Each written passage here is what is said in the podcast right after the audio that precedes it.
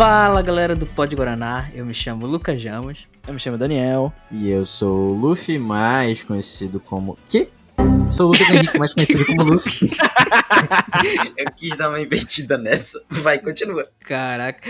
Esse episódio vai ser muito legal, Dani, porque a gente chamou dois amigos nossos para conversar sobre como tá sendo morar lá fora, no exterior, e como tá sendo estudar por lá também. É isso mesmo, Ramos. Vamos falar com a Abner Jorge, que estuda em, lá em Michigan, nos Estados Unidos. E vamos falar com o Hélio Rodrigues, que estuda em Buenos Aires. É, e vamos falar um pouquinho sobre xenofobia, clima e muitas outras coisas, né, Dani? É verdade. A gente vai falar também sobre alguns perrengues que eles passaram lá nesses países, como eles ingressaram nessas faculdades e quais foram as dificuldades para conseguir chegar lá e para sair para alguns. Então, bora lá? Bora lá. Bora lá. Bora lá.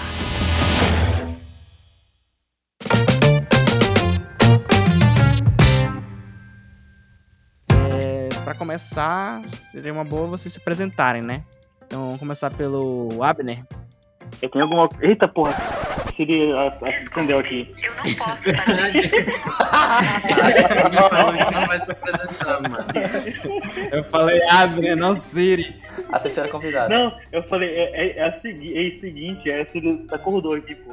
Oi pessoal, meu nome é Abner, eu tenho 23 anos, meu pronome é ele dele. É, eu estudo na faculdade de Michigan State, no estado de Michigan, nos Estados Unidos, há quatro anos no meu quinto ano agora. E eu morei quatro anos nos Estados Unidos, enquanto aluno. Então pronto, agora Hélio, se apresente, por favor. Uh, oi, eu sou o Hélio, eu tenho 22 anos, porém semana que vem eu faço 23 também. Então, eu estudo na Universidade de Buenos Aires, na Argentina, e meus pronomes são ele e dele também.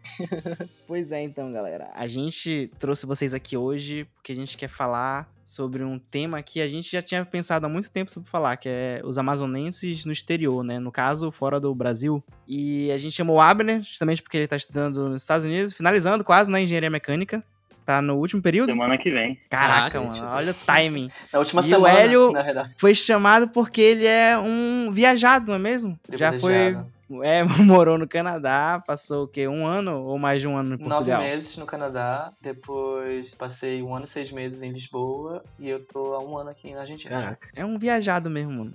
Outra, outra coisa importante de falar, né, que todo mundo aqui se conhece há anos. A gente é amigo desde décadas. Do, do, há décadas, nossa. Então esse episódio vai ser. Tipo, todo mundo aqui se conhece há muito tempo, então acho que esse episódio vai ser, tipo, super descontraidão de boas para conversar. É, bora falar como é que tá sendo para vocês morar, tipo, morando em lugares diferentes, assim. Como é que tá sendo? É outra realidade, né? Aqui na Argentina, tem todas as, tem todas as boas intenções, tem todas as medidas sendo tomadas, porém, tem muita falta de cooperação da população. Porque a Argentina, ela é o país que tá a maior tempo de quarentena, por assim dizer. A gente ficou de quarentena, assim, estrita, desde março do ano passado e só liberou, só como aliviou lá por, por novembro, talvez. Isso, tipo, quarentena realmente, você não podia. Você, bares não estavam abertos, academias não estavam abertas. E então era basicamente eu ficava em casa o dia todo estudando. Quando estava estudando, estava jogando alguma coisa.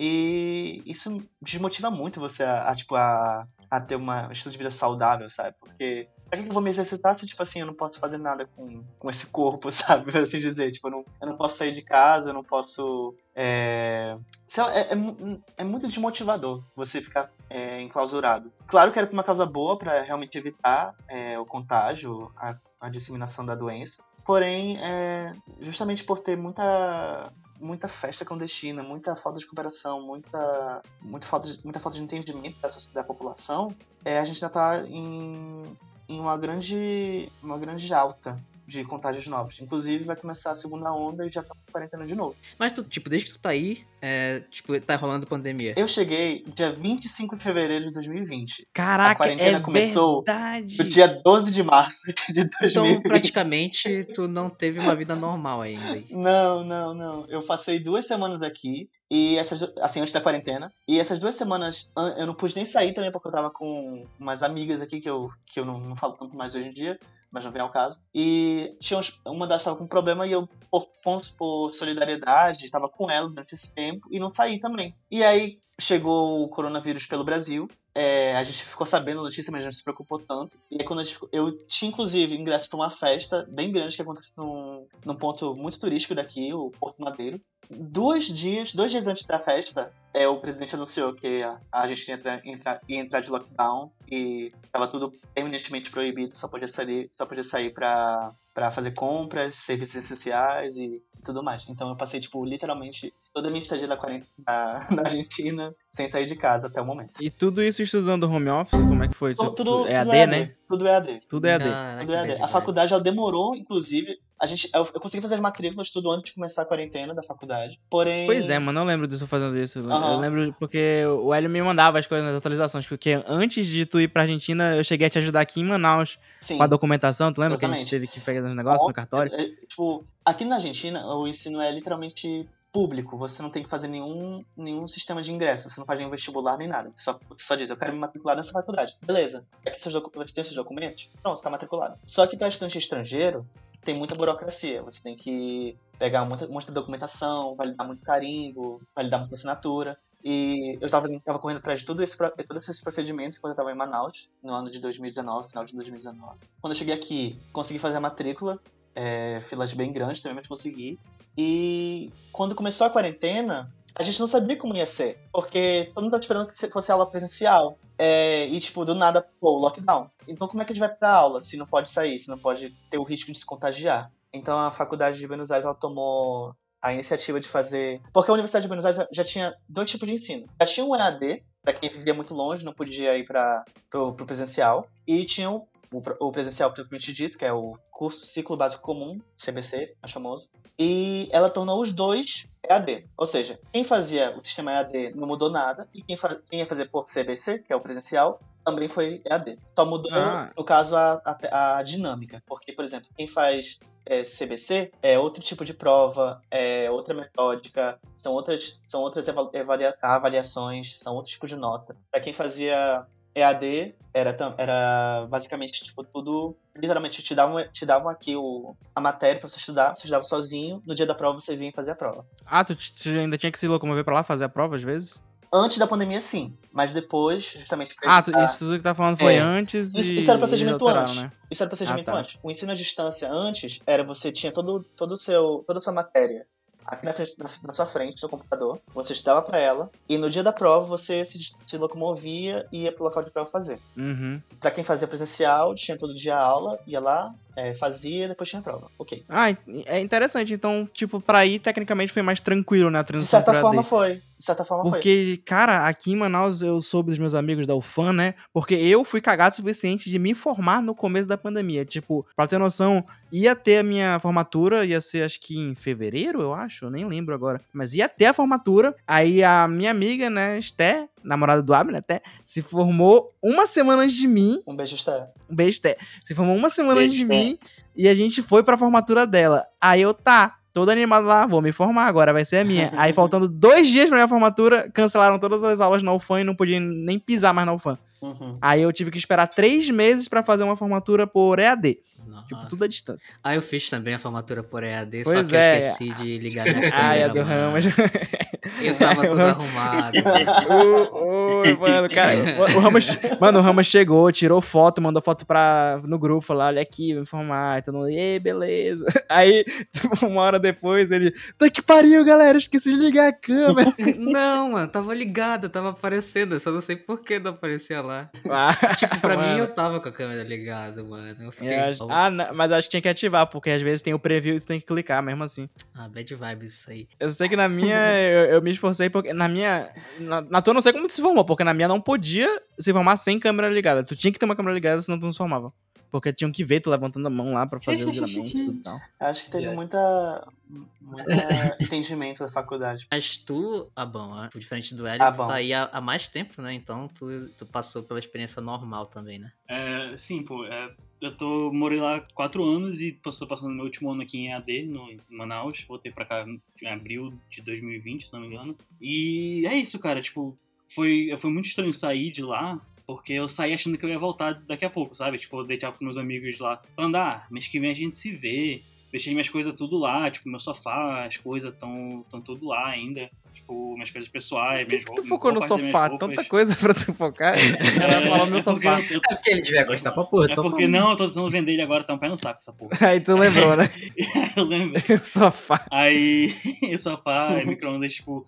Eu falei, eu saí e falei, porra, deixei minhas roupas lá, trouxe só uma mala. E. Mas como é que tava sendo estudar por lá? Ah, cara, é. É uma pergunta muito vaga, sabe? Mas eu. Caralho. Nossa, crítica direta. Le- levei um tiro agora. Não, não, é que eu não sei, eu, eu não sei por onde começar a responder, tá ligado?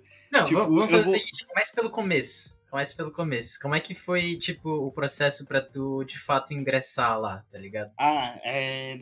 Cara, foi. Foi bem longo. Tipo, é, tem muita, muita burocracia. É, eu precisei. A gente não aplica, tipo, é, é de praxe, assim, tipo, pra americano e brasileiro não aplicar só pra uma faculdade, sabe? Tipo, tu vê os tipos de faculdade que, que tipo, é, meio que tu quer estudar, aí tu aplica pra elas.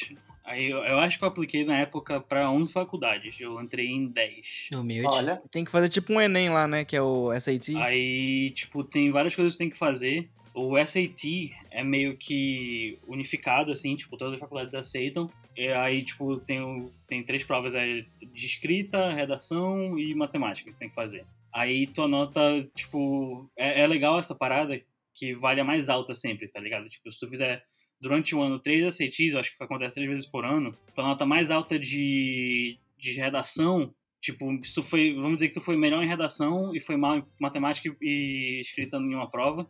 Aí na Uhum. próxima prova tu foi, tipo, ok em redação, mas tu foi muito bem em matemática e escrita. A tua nota mais alta sempre conta. Tipo, vai contar a redação da primeira e a matemática e escrita da segunda. Ah, legal. Aí tem que fazer uns exam- umas provas de proficiência em inglês, no meu caso eu fiz o TOEFL.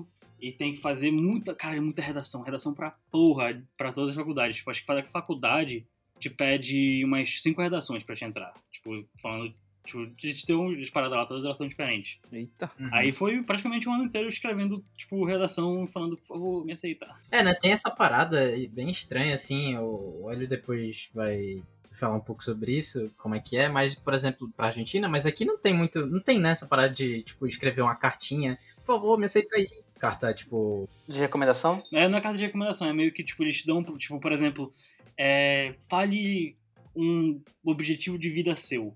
Tipo, aí eles vão te avaliar meio que tua personalidade pra ver se eles querem que tu entre na É, faculdade. pois é, aqui não tem essa Entrevista parada, de né? emprego. Mas, tipo, só anota e foda-se. Uhum, só isso. sim.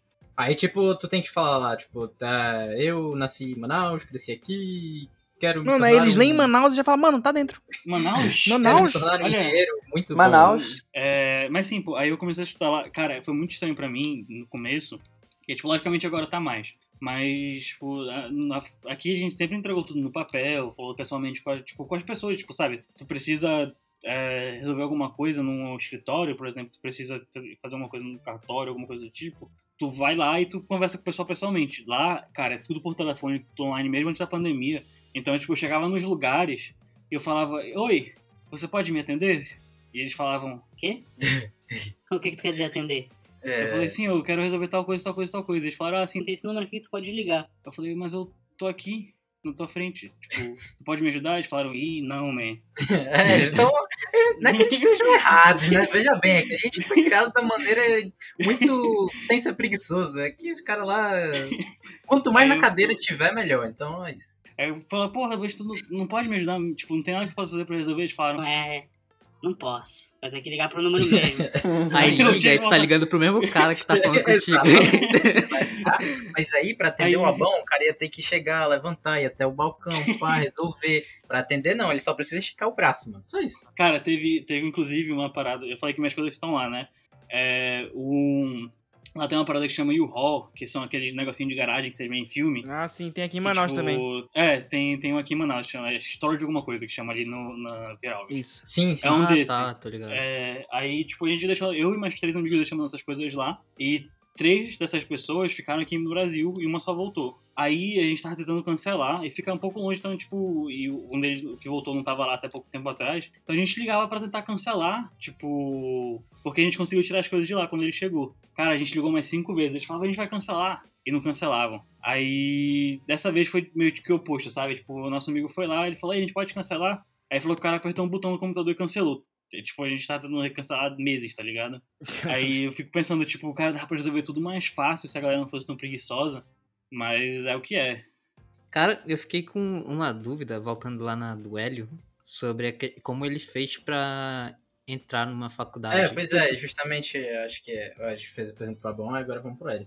Mas tu, tu tá fazendo medicina, né, Hélio? Sim, É porque tu falou que a, a faculdade aí é pública, né? Então, tipo, qualquer um pode entrar. Porque o sobrinho tá querendo ir e Ah. ele tava vendo o preço das faculdades daí, né? E tal. E. Então, a faculdade. A, a, desculpa te interromper. A Universidade de Buenos Aires, a UBA, a nacional, a mais famosa, que é a mais prestigiada também, ela é inteiramente pública, tanto de preço, você não paga nada pra, pra estudar aqui, quanto pra você ingressar. Tipo, você não tem nenhum, você não tem nenhum vestibular pra ingressar. Porém, obviamente, tem outras universidades aqui na Argentina. Tem universidade.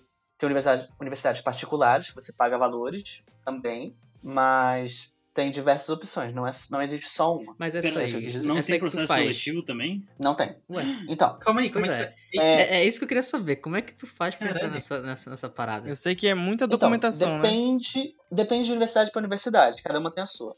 A minha, a Universidade de Buenos Aires, a UBA, foi o seguinte: eu tinha que convalidar todos os meus documentos de término do secundário, do ensino médio, é, meu histórico escolar, meu certificado de conclusão, é, tive que me vacinar de novo, trazer uma nova carteirinha de vacinação, é, validar mi- minha. validar é, assinatura de todos os documentos, tanto de certidão de nascimento, se você for casado, certidão de casamento, RG, tive que tirar um novo passaporte, eu tive que validar todas as assinaturas dos meus, dos meus documentos de de conclusão do ensino médio. Inclusive, deu um problema, por causa que. Não sei se você tava Eu comigo. né? tava, eu ia falar disso agora, mano. Eu sei que tu vai falar. Teve, uma, teve um problema, porque na minha, no meu documento de conclusão do ensino médio, a psicóloga do colégio que assinou não foi a psicóloga que assinou. Tipo assim, supostamente era a psicóloga que tinha Não, que assinar. pô, só que era. não foi ela. Era pô, a mulher assinou no lugar da. Foi a irmã da. Vai ter que censurar esse nome, vai ter que censurar o nome. Foi automático, foi automático. Mas.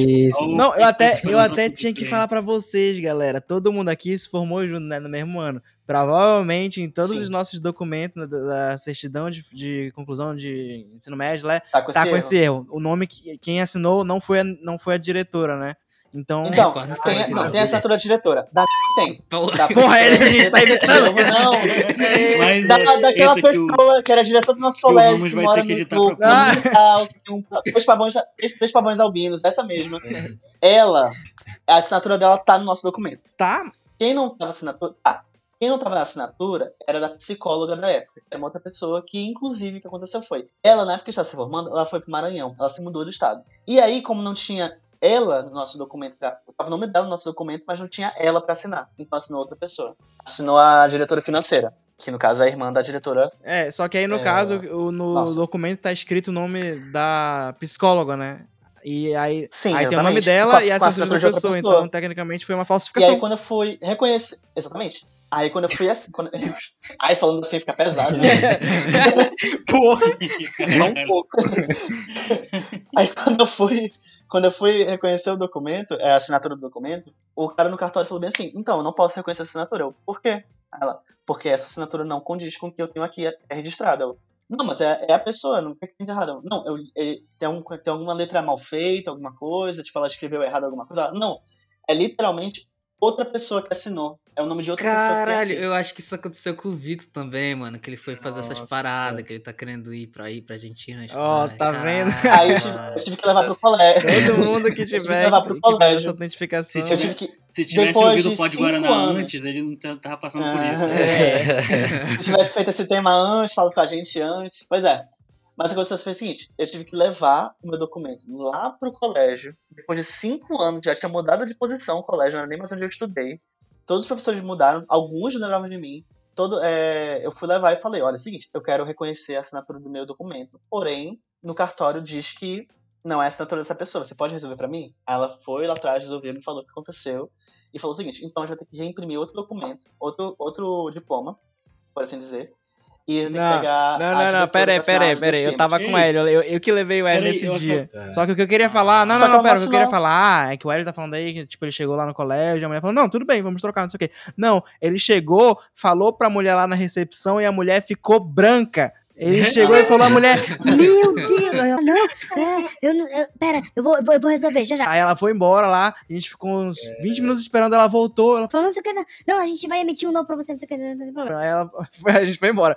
Mas ou seja, que a mulher se cagou quando ela viu aquilo. Não, porque justamente. É, é que nem o Daniel. É que nem quem foi falou, eu, foi o Daniel ou foi o Luffy? Que justamente tem uma falsificação num documento de conclusão do ensino médio. Então, se tipo. Aconteceu comigo. Se eu, eu precisei validar esse documento pra tirar numa universidade. Se pegam a gente na mentira, o documento não é válido. Então, tipo assim, não tem, uma- não tem um certificado que a gente conclui o ensino médio. Caraca, Olha, olha isso, onde foi essa conversa que a gente tá tendo. Sabe o Tô é nervoso aqui, indo amanhã no Eu- colégio pra casa do Eu- colégio. É tipo não, o pior é que eu, eu tive que apresentar meu certificado também. Provavelmente tava com isso, mas a pessoa foda-se também, tá ligado? Ela não ligou.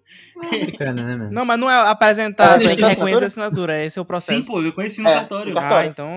Engraçado. Caraca, É passaram a Qual foi esse babado aí?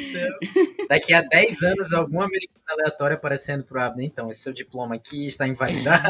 Mano, o Abner, ele, ele se forma o quê? Em uma semana? Aí no dia da Ainda dá formatura. tempo. Ainda dá Nós temos tempo, hein? uma falsificação. O cara, o cara levantando a mãozinha no Zoom, tá ligado? Aí depois que eu consegui o, o documento novo, eu consegui o documento novo com a assinatura. Aí a pessoa, aí a, foi a diretora, foi a diretora, a, aquela lá, Aham, que assinou obrigado. no lugar da diretora e assinou também no lugar da, da psicóloga, ela assinou dos dois. Então, Ah, sabia que Vocês o só- diretor tava só- errado. Não mudou nada. A situação ficou a mesma. não, é por causa, não, amiga, é por causa que tipo antes era, antes era tipo uma outra pessoa fingindo ser assinatura de outra pessoa. Essa aqui tipo era literalmente a mesma assinatura das duas. Então, tipo assim, não era, ah, eu quero, eu quero reconhecer a assinatura dessa Ela deu pessoa. a carteirada, Pô, mas a não famosa essa. carteirada. Ela falou, É, eu sou dono dessa porra aqui, Eu eu, sou a dona desse colégio. É. eu sou a dona dessa porra, por que eu não posso assinar? Tá certo. É, e enfim, consegui validar tudo. Aí tive que enviar pra Brasília. Em Brasília eles reconheceram no MEC, no Ministério da Educação. Conheço o Mac. Depois de reconhecido no MEC, de McDonald's. é, eu vim aqui pra Argentina, Grande Apple. da, ali da Djalma. Aí Na Argentina, ali da Jão. eu fui, eu fui lá, eu fui pra Argentina. Aqui na Argentina, na verdade, perdão, perdão, perdão. Do MEC, enviaram pra uma assessoria que eu tenho aqui na Argentina, que eu tenho que eu con- eu contratei o serviço pra me ajudar, essa documentação toda. Enviaram pro, enviaram pro escritório deles aqui na Argentina. Aqui na Argentina, eles validaram do Departamento de Educação daqui. Validaram tudo, tudo mais. Depois de estar tudo validado, eu vim. Quando eu cheguei aqui, no dia da matrícula, apresentei todos os documentos, estava tudo com carimbo certo, tudo reconhecido tudo mais. A única, a única burocracia que realmente tipo assim, seria uma- um impedimento para eu fazer a faculdade aqui é que eu tive que fazer um, um teste de profici- proficiência em espanhol, que nem o Abre fez para inglês. Ah, Tu não pode só falar, oi, olá, manito. É. Tu vê que tipo, é público, mas eles têm toda uma burocracia pra não fazer todo mundo Cara, entrar, né? Eu Tipo, tava, eu tava É, pensando assim que, também, tipo, né, mano? ele- Pô. eles têm um processo seletivo, mas é no cansaço, tá ligado? É uma prova de resistência. Não, justamente, é muito chato, é muito burocrático. Tipo assim, eu só vim pra Argentina porque eu, tava morando em Portugal na época. Eu comecei a falar com essas meninas que eu era amigo aqui. E aí, elas falaram todo o processo e, tipo, falando que a única prova que eu tinha que fazer, é, que era realmente tipo, um impedimento, que não tinha, que, tipo, era como se fosse um processo, um processo seletivo assim, que, tinha, se eu não passasse na, não tivesse a nota de proficiência em espanhol B2, se eu não me engano, eu não conseguiria passar. Eu não conseguiria ingressar na faculdade. Aí, lá de Portugal, eu pesquisei o valor, eu tava trabalhando na época, eu tinha meu próprio Valor, dinheiro, eu zero ah, euros. 90. 90 euros pra fazer a prova. Aí eu, ah, vou fazer aqui, ver o que acontece. Eu fiz aula de espanhol em 2014. Faz, fazia, na época, fazia 5 anos. E eu nunca mais tinha falado espanhol. O máximo que eu virava, eu me virava era pelo que sim, pelo que não. É, o que que tem, que que tem, qual é o sabor da coisa? Ah, sei lá, fresca, essas coisas, o sabor das coisas, pra poder trabalhar com cliente, que na época era garçom. Aham. E nisso que eu fui fazer o exame, eu fiquei numa sala sozinho, não tinha ninguém me supervisionando. Eu fiz o exame oral, fiz o exame escrito. Quando eu não sabia alguma palavra, eu via, via no pai Google rapidinho. não acredito, cara. Não tinha ninguém me supervisionando, gata. Não tinha ninguém me supervisionando. Esse, Já- esse já- episódio tá revelador. Torce, Tá torce revelador. pro pessoal do, É, da, eu, eu Uber. Não. ainda não escutar o Pode Guaraná. Já tá, ninguém me tira Depois daqui não, desse gata. episódio, os dois vão ficar em Manaus e não vão mais poder ir pra canto nenhum. não. Ninguém me tira, não. Ué, Não, que, mas aí que tá. que, O que eu foda- fiz de legal aqui, caralho? Limpo por enquanto. Não, mas aí eu falei, mas não tinha ninguém me supervisionando. Isso que tá, tipo, se tivesse alguém na sala comigo, me olhando, não tinha. Aí eu pensei, ah, Deve Porra, poder, né? Deve, Não deve, tinha- ser- deve deve, deve ser- poder, não tem placa, ninguém. Deve ser É. permitido. Se ninguém Mas eu chegou não, aqui e porque, falou tipo que tá assim, ela- proibido, então não tá, foda-se. É isso. Não, literalmente. Porque, tipo, eu cheguei a fazer a prova. Eu comecei a falar espanhol, porque era tudo espanhol lá. Era tudo pessoas da Espanha. Eu comecei a falar com eles. Eles falaram assim: ah, você fala bem espanhol, não sei o que fazer a prova. É, Pero manito, hablas muy bem espanhol. Eu fui pra sala, fiz tudo e, tipo, fiquei sozinho na maior parte do tempo. De vez em quando entrava uma pra ver como é que eu tava e saía logo em seguida. Ninguém Mas ficou não, lá não, peraí, peraí. Agora eu fiquei curioso. Quando eles entravam assim pra ver como é que tu tava, tu escondia o Eu tava telefone? com o celular. Amigo, eu tava com o celular na minha frente. Eu nem, tipo assim, tava com o celular Então guardado, tava com o celular na deixaram, minha então eles frente. deixaram. Ah, então eles deixaram, É, é. só, tipo, Os caras falaram, ah, Esse manito Tá fala muito bem Aí eu- espanhol. ele, mere- ele quer estudar, ele quer estudar, ele quer estudar, ele quer estudar na Argentina. Vai, deixa, deixa, deixa. E aí, como é que é o babado? É, a minha nota tinha que ser B2. No exame de proficiência em espanhol, pra você tirar B2, você tem que ter tanta, tanta pontuação, acho que 200, 180 ou 200 em, muito, né? em oral. É, um pouquinho. Eu não sei, eu não E pra escrita, você tinha, você tinha que ter mínimo de 167 pontos até tanto, pra ser, aí depois de virar outra pontuação. Eu passei com 168 na nota escrita. E aí eu pensei, cara, é um sinal. Eu tenho que. Eu, eu não vou desperdiçar isso aqui, tipo, se eu fizer de novo, eu não vou passar, claro. Que eu não vou conseguir co- colar. E aí. é, vai que o cara fica na e foi aí, só depois que, só depois que eu, passo, tipo assim, eu, tirei esse obstáculo da minha frente, que era o exame de espanhol, que eu vim pro Brasil, e aí, chegando aqui, dei a entrada, é, já tava com um teste de espanhol feito, já tava com a nota pra entrar, é, eu comecei a faculdade, só isso. Aí tem outro processo aqui também que é meio chato, mas tipo, que não é necessariamente seletivo, que é o que eu falei antes do ciclo básico comum, que é um ano zero. Você faz, tipo, um ano, um ano mais ou menos de matérias gerais. Tipo assim, eu tenho aqui que eu fiz. Eu fiz química, eu fiz é, so- conhe- conhecimento de sociedade e Estado, que é história, basicamente. Introdução ao pensamento científico, é filosofia, matemática, biofísica, biologia celular. Tudo isso, assim, de- só de coisas que não são da faculdade de medicina propriamente dita E ainda. quanto tempo de medicina é, é aí? Contando com esse ano zero, sete. Ah, só Que que. aí o ano ah, zero vira um ano. Tá, então é, é próximo daqui, né? Não é tão. Mas, tipo, tem que fazer residência depois, essas porra, ou... Tem, tem, aqui, ó, tem aqui a programa- a programação. Ó. O cara tá o preparado. ano, O cara falou, Tem o eu segundo fiz o ano, meu dever de tem o casa, terceiro ano. né? Depois do terceiro, depois do terceiro ano, tem só as matérias. E aí você, pra você passar nessa matéria, é, pra você cursar essa matéria, você tem que estar com essas outras matérias aprovadas. Aí você pode, tipo, se, se matricular. Ah, eu quero fazer, não sei, medicina A e saúde pública e farmacologia 2. Aí esse foi o teu ano 4. Ano seguinte, ano 5, eu quero fazer esse, esse, esse. Aí tá bom. Ano, ano seguinte tem as matérias clínicas, tem as matérias cirúrgicas. Tem todo um calendário. Só que, tipo, não tem um, um- uma quantidade de anos propriamente dita, porque tem sempre o lance de a pessoa de periodizar. Tem muita pessoa que é, faz, faz. É um ano de ano zero do CBC, mas que faz em dois anos, porque não conseguiu aprovar no primeiro ano. Aí tem que cursar uma matéria de novo. Quando entra, no, quando entra na faculdade mesmo, tem gente que não consegue reprova em anatomia, aí tem que fazer um ano de novo para recursar anatomia. Tipo, teoricamente são, seis, são sete anos. Porém, sempre rola Tem uma mais. galera que tá lá uns 14 já. Tem- não, justamente. Ah, mas na É, UFAM quando também é a assim, gente gente. começa- Não, não vamos criticar. É, nada muito diferente. E aí, o que mais vocês querem saber? Eu esqueci a pergunta. eu, sinceramente, eu também esqueci.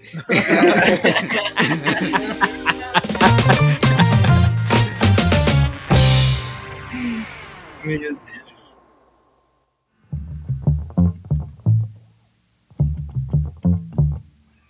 E como é que foi pra ti? Que eu lembro que teve toda uma treta com a matrícula. Que eles queriam. tinham- não sei, não era deportar, né? Eles queriam que os estudantes que fossem imigrantes voltassem pros seus países e não concluíssem, alguma coisa assim.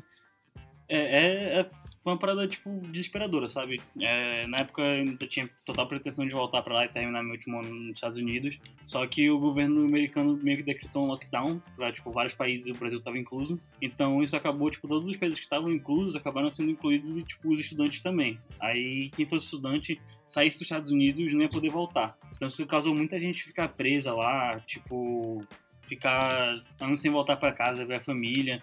E o pessoal que saiu, uma boa parte, tipo, sei lá, não conseguiu voltar. É, eu, no caso, meu visto expirou e eu teria que renovar ele.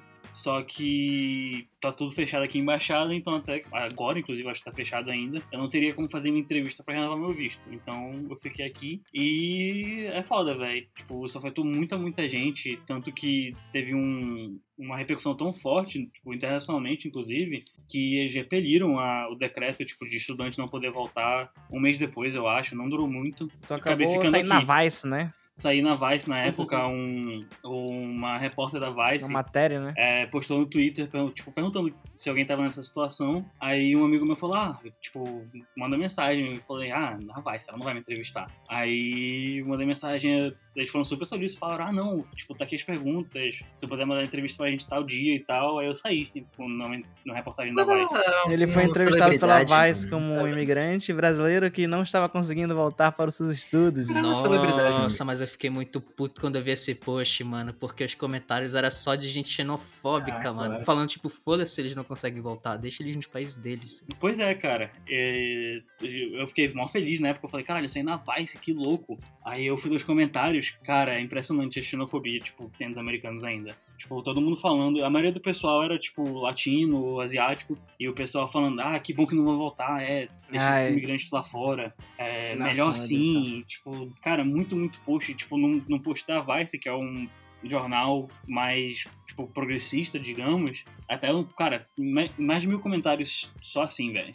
Que absurdo, né? Eu lembro, deu uma treta na época. Eu lembro que eu- tu mandou o link, né, pra gente, pra ver a, a matéria na época. Foi. Aí eu li tudo, eu falei, caraca, mano, a Ban está aqui, olha isso. Aí lá nos comentários, acho que foi no. Não era no Twitter que tinha comentário, era no Face, não lembro agora. Só o chorume, mano. Meu Deus. É, os Estados Unidos tem bastante, né? Até ia perguntar pro Eli se, se acontece alguma coisa assim com ele, se já aconteceu alguma situação.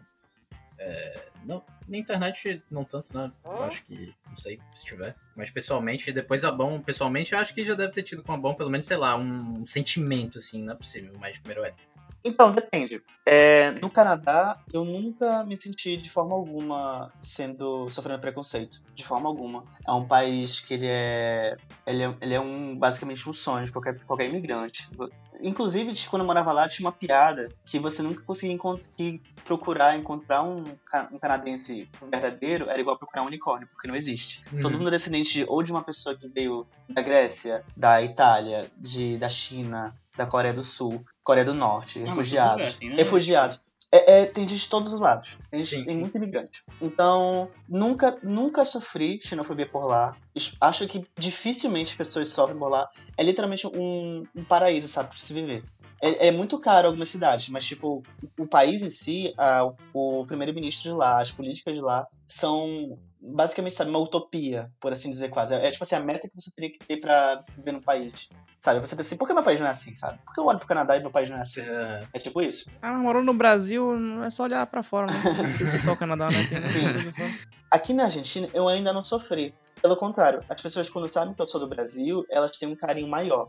muitas é pessoas. surpreendente muitas, muito argentino, a, a rivalidade Argentina-Brasil só tá na cabeça do brasileiro. Por causa que, literalmente, quando a pessoa sabe que você é, é, você é brasileiro aqui, ela, ela quer conversar com você mais. Ela quer saber da sua vida. Ela quer comentar sobre política com você. Sobre Bolsonaro. Mas, sobre cara, isso é porque você nunca falou com argentinos em jogo de videogame. é verdade. Porque, Não, meu amigo, a então. gente entra na partida e já estão xingando a gente de Então, macaco. no âmbito sem envolver riva- rivalidade esportiva ou, ou também esportiva, caso o videogame também é um esporte hoje em dia, É, muito É. obrigado pelos comentários. É, sem, sem envolver esse, esse âmbito de rivalidade esportiva, eu nunca sofri, nunca sofri de forma alguma xenofobia por argentinos. Pelo contrário, quando a pessoa ficava sabendo que eu era do Brasil, ela me pedia pra falar em espanhol, me pedia pra falar em português, porque o sotaque brasileiro é um, um charme pra eles. Eles adoram o sotaque brasileiro. Guaraná. Em Portugal é outra história. Por quê? É, primeiro Colonizador. que... É, tem essa vibe, né? É, Devolva o meu ouro. Tem essa vibe, porque, tipo, Portugal, ele é basicamente, hoje em dia, eu vou arriscar dizer que ele tá sendo uma nova colônia de brasileiros. Porque você, você vai pra algum lugar, você vai pra um restaurante, os garçons, grande parte são, são, são brasileiros. Tem uma parte portuguesa, tem uma parte brasileira. Quem trabalha na cozinha, tem muita gente brasileira. Se você vai numa área de serviços gerais, tem muita gente brasileira. Se você vai numa área que seja assim, sabe? O que geralmente a pessoa. Sabe quando você, você, você estuda a sua vida toda, não sei o quê, você pode. Ah, não- estuda direito pra não ser tal coisa, tal profissão. Que é uma profissão geralmente mal vista, né, não tão desejada. Geralmente é o lugar que um vai estar um brasileiro. Trabalhadores essenciais que chamam. Essenciais, justamente. Essenciais. É, sejam serviços gerais, sejam cozinheiros, sejam garçons. Porque, tipo, ninguém quer ter essa ideia de, ah, eu vou servir alguém. Mas, tipo, É, você vai para um restaurante você, você precisa de alguém pra te servir. Ele é, É, essencial. Perdão, desculpa. É, foi? uma coisa que eu acho bom, bom falar, né? Que tu trabalhou muito como garçom lá, Sim, né? sim. Por isso que tu manja muito dessa, dessa parte. de- Não, justamente, eu trabalhei. Eu trabalhei por um ano e seis meses. Eu vivi um ano e seis meses em Portugal e trabalhei durante esse ano, um ano e seis meses. Não, mentira, eu trabalhei por um ano e quatro meses, mais ou menos. E... Inclusive, o serviço de lá era bom.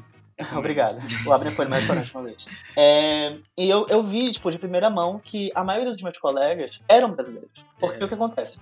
Justamente porque tem muita demanda, tem muita demanda de. Demanda não, desculpa, tem muita procura e também tem muita demanda de pessoas que trabalham nessa, nessa área de restauração, como chamam lá, que é trabalhar em restaurantes. É, muitos brasileiros. que- Esses portugueses, com suas Os palavreadas. caras são muito criativos, velho. A primeira vez que eu vi, eu fiquei pensando em RPG, tipo assim, poder de cura, uma coisa assim. O que que tu, ah, o que que tu restaura, man? Pintura antiga? Não, é os pratos que eu lavo. Sim, não, justamente. Aí, é, porque tem muita ida de brasileiros. Tem, já teve uma, uma reportagem do G1, se eu não me engano, que muita gente jovem, muitos jovens do Brasil é, saem, muitos jovens brasileiros saem do Brasil e vão para Portugal em busca de melhores oportunidades. Hum. Ah. E justamente porque tem muita gente do Brasil lá, é, tem também muita burocracia para entrar, tem muita burocracia para ficar lá. Ah, eu estava vendo uma coisa legal, justamente sobre isso, que a Europa, a parte de documentação lá é totalmente defasada, é tudo em papel muito, ainda, eles não é têm muito, quase é nada muito. digital. Então eles estão Uhum. tendo. Aliás, um- uma coisa aleatória que eu vou falar aqui é que eles estão tendo um problema na é, importação de trabalhador, né? Porque eles, não formam pessoas suficientes para trabalhar atualmente no país, eles têm que importar. Só Sim, que não estão não tão conseguindo porque é tudo em papel, então não tá agilizando o processo deles. Isso tem outra, tem outra história, porque, tipo, Portugal, ele é, uma, é um país com a população majoritariamente de idosos, de anciãos. A quantidade de jovens que tem lá, nativos portugueses, por assim dizer, é baixa. Então, tipo, e, na- e além de ser baixa, muitos jovens que se formam, começam a trabalhar, é, começam a estar aptos para trabalhar lá, saem do país, vão para outro país da Europa. Então, imagina, é um país que só tem velho, mas não tem ninguém para ajudar os velhos. Então, É, e agora eles estão tendo que facilitar todo esse processo de digitalização, porque agora todo mundo tem que trabalhar de home office. Então não Sim, dá exatamente. usar documento no papel com, com trabalho home office, né? Tipo, estão contratando sim, galera sim. do resto do país, do resto dos países do mundo. Aí voltando só pra terminar meu pensamento. É justamente porque tem muita, muita ida de brasileiros lá. Tem também muita procura de trabalho. Tem também muita, muita gente precisando de trabalho, muita gente brasileira. E muita gente buscando visto. Só que é muito burocrático pra você ter um visto. Pra você pegar um visto de trabalho lá, você tem que primeiro declarar no site das, do governo federal que você tem interesse em trabalher lá. Aí falar, nisso, "Eu quero." É, depois de, de- É, tipo isso. Você já tá trabalhando, mas você, declara lá Oxi. no site. Tem um interesse. você já tá trabalhando. Eu, lavando eu pra de- Tem um interesse, gente. é sério, tipo, eu, eu trabalhei por mais de um ano lá e só depois de muito tempo que eu fiquei sabendo que eu tinha que fazer essa declaração. Caramba. Porque até então, tipo assim, eles contratam, você, tipo, não tá legalizado, porque pra você viajar pra Europa, tem alguns países que tem um tratado de. Esqueci o nome agora do tratado. Mas que Tordesilhas, você pô. pode ficar. Não. É igual do Mercosul, que você pode ficar até três meses lá como turista. Ah, sim, sim. Só que, sabe, se te pegarem lá é, como, como ilegal, ninguém te deporta. Eles no máximo te prendem, mas não- ninguém te deporta. Então, No você máximo, assim. No máximo. Não, No máximo, você não, porque, é assim, meio uma hora, uma hora você é liberado, sabe? Uma hora, é, tipo, mesmo que você, mesmo Dois que você seja depois. preso lá, você vai continuar vivendo em Portugal. Uma hora você vai ser solto, mas vocês não vão te deportar. Portugal não tem renda suficiente, não tem dinheiro suficiente para deportar todos os imigrantes legais que tem lá. Porque não é só que tem lá. Pra é tu só ver, é uma não, visão gente. oposta dos Estados Unidos, né? Sim, mas dá gente, pena, em Portugal moralmente, tem muito imigrante legal. Não tem só imigrante brasileiro. Tem imigrante de- do Chile, tem imigrante da Venezuela, tem imigrante do Nepal, tem imigrante da China, tem imigrante de todos os lados, geralmente países que são terceiro-mundistas. E justamente Portugal, se for juntar todos os imigrantes ilegais não regularizados que tem lá, eles, eles falhem. Porque eles não vão cobrar você, paga aí pra você voltar pro seu país. Não. Eles também não são obrigados, a- eles também não vão conseguir tirar a sua renda, vão pegar a sua conta bancária e tirar seu dinheiro. E aí tem outra coisa. É tão burocrático as coisas lá pra, pra tirar o visto de legalização que você pode ver normalmente sem, tipo, sem nunca ter um visto. Eu, por exemplo, vivia lá, eu tinha o número de identificação fiscal, que é o CPF de lá, que é o NIF. Eu trabalhava, eu tinha o meu, a minha, o meu número de segurança social, que fazia um depósito para minha aposentadoria. Eu trabalhei por um ano e quatro meses lá, e eu nunca tive um visto de trabalho, eu nunca tive um visto de residente. Ei, Eu trabalhava lá. Só, só que eu legalizado. perdi aqui. Fala. Era sobre xenofobia, não era? Eu tô Era. Mas aí que tá, é, é que a gente começou devagar, perdão. É, justamente, justamente, mesmo com toda essa demanda, mesmo com toda essa, mesmo com toda essa quantidade de gente imigrante, não só do Brasil, de outros países, ainda rola preconceito. Eu já, eu já fui, por exemplo, no restaurante que eu trabalhava, eu já tive clientes que eu sentei na mesa e ela falou assim, De onde tu és? aí eu, ah, eu sou do Brasil. Ela, Opa, tu também? Tu também? Perdão, eu, eu comparei o português aqui. Porque o meu gerente que atendeu ela também é- também era brasileiro. E depois eu falei assim: ah, a comida do chefe é muito boa, não sei o que. Ah, Ela, de onde é o chefe? Ah, ele é, ele é de uma parte do Brasil, não sei o que. Ele também é brasileiro, cara, vocês são todos brasileiros, o restaurante é brasileiro. Ela começou a se sentir incomodada que ela tava num restaurante, teoricamente, no país dela, em Portugal, mas que estava sendo atendida por brasileiros. Tipo, o que, que você tá fazendo aqui? Por que, que não tem um português atendendo? Já, sof- já vi gente sofrendo também, por exemplo, é, que um cara foi eu tava saindo, eu tava saindo do metrô, e aí é, um cara, ele pulou catraca. Tipo assim, a mulher tava passando a catraca, ela pagou e tudo mais, e o cara atravessou junto com ela. E ela- ele não pagou a parte dele. E ela começou a brigar com ele, não sei o que, ela era brasileira. Aí ele começou, ele era português, começou a falar assim, opa, volte, volte para volte para tu... Ah, eu esqueci como fala português. volta, pra, volta, pra, volta pro teu país, o que você tá fazendo aqui? Você tá invadindo, não sei o que. Ela, Eu tenho, eu tenho visto pra morar aqui. Eu sou residente e eu tô cumprindo as, as leis normalmente como qualquer cidadão deveria. Você que tá pulando pra trás, você, você que tá infringindo qualquer lei que seja. Então cala sua boca. Então, tipo assim, às vezes você pode ser um brasileiro que tá cuidando da sua vida normalmente, você tá pode ser. é, você não tá fazendo nada de mal a ninguém, você tá, fazendo, você tá cumprindo a lei, mas só porque você geralmente é de um país que já foi colônia de Portugal, que é um país que não é o de lá, tem esse preconceito, tipo assim, volta pro seu país, que nem o Abner falou que ele já viu muita gente falando. No... E tu, Abão? É, cara, um bocado. Tipo, é, que, tipo a gente meio que tá- não tá acostumado, assim, a, a ter tão na cara, porque aqui no Brasil eu me considerava, tipo, sei lá, pardo, mas quase branco. Porque eu Aham. tenho pele mais clara, tipo, eu Sim, sou sim. misto, mas era isso, tipo, sabe, aqui eu não sou, tipo, não achava, não via que eu sofria tanto, não sofria tanto. Mas, cara, quando eu comecei a ir pra lá, é, acho que os dois, tipo, tem três episódios, assim, que me fizeram parar, tipo, realmente pensar no que tá acontecendo. É, o primeiro é que eu comecei a perceber que no aeroporto entrando lá, eles sempre me paravam nos random searches, nas buscas aleatórias do aeroporto lá, do, da segurança. Uhum. Que não Tipo, são toda vez que eu chegava lá, eu falava. eu chegava e falava. Busca aleatória. Eu falava, porra, de novo? É aleatório. É interessante, né? Que minha sorte hoje. Teve uma vez, inclusive, que eu entrei, e aí, antes do, do detector da maquinazinha lá que tem que levantar as mãos, que é tipo um detector de metal, Uhum. eles me revistaram, fizeram uma busca aleatória, abriu minha mala e tal, minhas coisas. Passei, passei pelo negócio, alguém me olhou torto assim, me pararam de novo e fizeram outra busca aleatória. Caraca. Caraca. Tipo, abrindo minhas coisas de novo, eu quase perdi meu voo nesse dia. Teve uma vez, no começo que a gente tava lá, eu tinha saído com, com os caras que moravam no meu andar. E, tipo, a gente tava saindo, tinha saído, e, tipo, todo mundo tinha bebido. A gente tava voltando e um cara que, tipo, sei lá, tipo, começou há pouco tempo, a gente se dava bem. Ele virou pra mim e falou: Cara, só acho que eu te conheço, que se eu te visse andando na rua, eu ia ficar com muito medo achando que tu ia me assaltar, me explodir. Meu Deus. Cara. Ah, é, tem Cara, isso não, também, ele é né, teu galera? amigo, ele é teu amigo. Esse era teu amigo. É, pois é, desse dia em diante eu dificilmente, tipo, sei lá, nunca mais falei com ele, ele falava comigo, mas eu mandava embora. Mas, tipo, mas, pois é, Abner, né? tu- muito. isso tá falando. Eles estão descrevendo como se tu fosse, tipo, muçulmano, né? Eles, eles acham que tu Sim. é muçulmano aí. É, porque quem Uhum. não conhece o Abão, nunca viu o Abão, é, a gente vai deixar. A gente vai colocar a foto dele lá na capa do episódio, mas ele tá com um barbãozão agora. Vai ter nossa E- foto no capítulo do episódio? Vai. Vai. Vai. Claro, Ai. Aí, claro. E como o Abner já falou, ele não é, tipo, super, hiper, mega caucasiano, tem a pele mais parda, né, e tal, e tem o barbão. Então é um. e chama o Abner. É, o nome É, tem essa. Exatamente.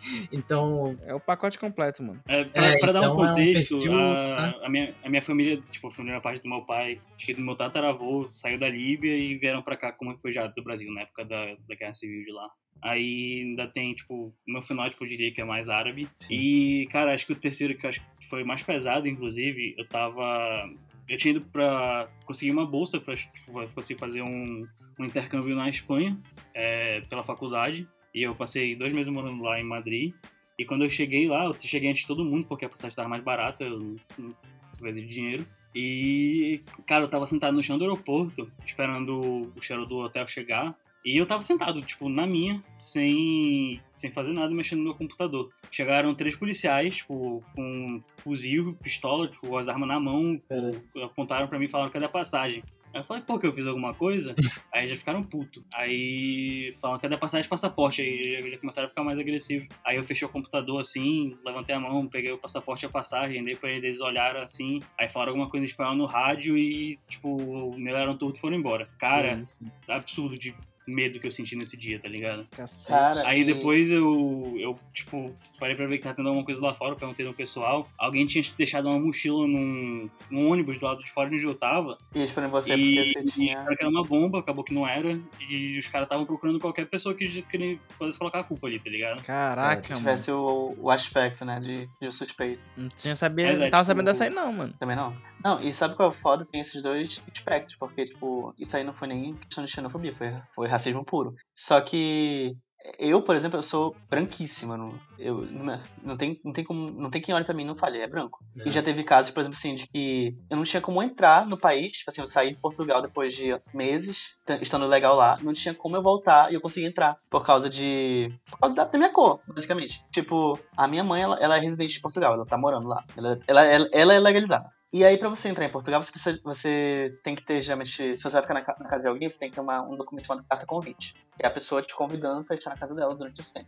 Eu tinha ficado em Portugal por uns nove meses. Voltei pro Brasil pegar um, um outro visto, que eu ia fazer uma outra viagem pro Japão. Eu. É o cara viajado, Japão. mano. Eu né, falei, velho? Viajado. Eu fui pro Japão, vou, é, pro Japão, fiquei uns dias lá. é, e depois, quando eu fui entrar no, na Polícia Federal, pela Polícia Federal, eles olharam meu passaporte. Eles nem perguntou, nem pediu minha carta convite, nem perguntou quanto tempo eu ia passar lá, não perguntou é, quanto tempo, é, onde eu ia ficar. Ela só olhou meu passaporte, viu o carimbo Japão e perguntou bem assim: Você que veio, você veio desse voo agora de Tóquio? Aí eu, sim, eu vim. Ah, tá bom. Pai carimbou, seja bem-vindo. Não perguntou quanto tempo ia ficar, não perguntou quantos dias, é, com quem ia ficar, não perguntou se eu tinha passagem de volta. Só carimbou. Ah, você veio do Japão, você tem dinheiro? Toma aqui. Você é branco, tem dinheiro? Toma aqui, entra. Cara, Foi tipo isso. E tipo, enquanto isso, o Abdi tá lá totalmente inocente na dele, não fazendo nada de mal, e é parado só por, tipo, ter uma aparência diferente, que é estereótipo de alguém que seria muçulmano. E eu, que sou só tô cumprindo totalmente legal, tô legalizado no país já tem mais de meses. Acabei de voltar, não tô com passagem de volta pra voltar pro Brasil. A pessoa olhou pra- mim e olhou: Ah, você é branco, tem dinheiro, voltou, acabou de vir do Japão.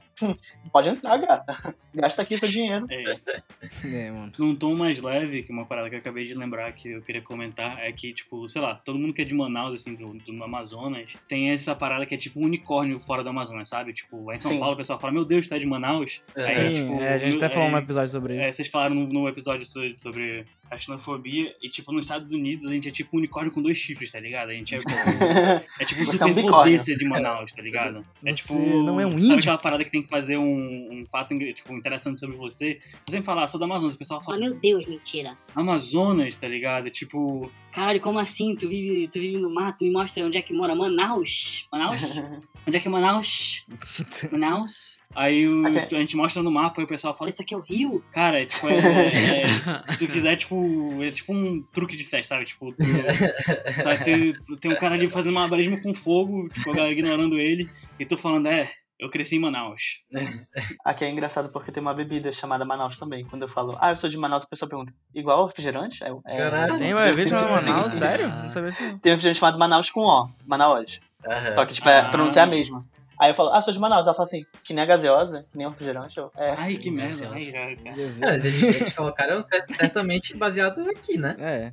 não sei. não sei. Tem, uma, tem uma província daqui que se chama Tucumã. Ah, mas então deve, Ah, deve, ter, deve ser coisa dos indígenas. Deve ser.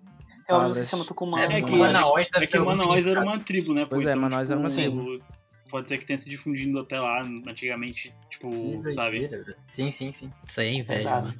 Inveja. E é bom esse refrigerante? É refrigerante? É isso? Não é baré. É gostosinho, é, bom, é, é como se fosse um É guricola. baré. Ah, Ah, então- guri- então, então a gente guricola já tem já- a resposta. Então a gente já tem a resposta. assim, não, não é igual, não é igual Coca-Cola, mas tipo, é gostosinho. Ei, Abner, a gente É. tem que deixar registrado aqui que o Baré ele mudou a fórmula e agora tá uma merda. Aí, Sério? já, aí tu já apelou, meu amigo. Aí você já, Não, meu amigo, ele pegou num ponto. tiraram você já pegou num 50% do açúcar do absurdo. Guaraná, mano, não é E mais. continua uma delícia. Não, pra mim, estragou tudo. Ficou mais saudável. Continua, continua o melhor refrigerante. Mano, eu quero pegar Cara, diabetes é- bebendo aquilo. Mais um, mais um fato também, que lá fora eu dificilmente tomo restaurante, porque eu só tomo baré, então lá eu sou mais saudável porque não tem baré, tá ligado? Eu tomo água, eu tomo suco. Aqui, Aqui também. Aqui eu só tomo água também. Não tem vontade de beber É, refrigerante. Isso é um ponto positivo pra morar fora. Venha morar fora, seja saudável. Não, não tem baré. Não tem baré. Não tem mais.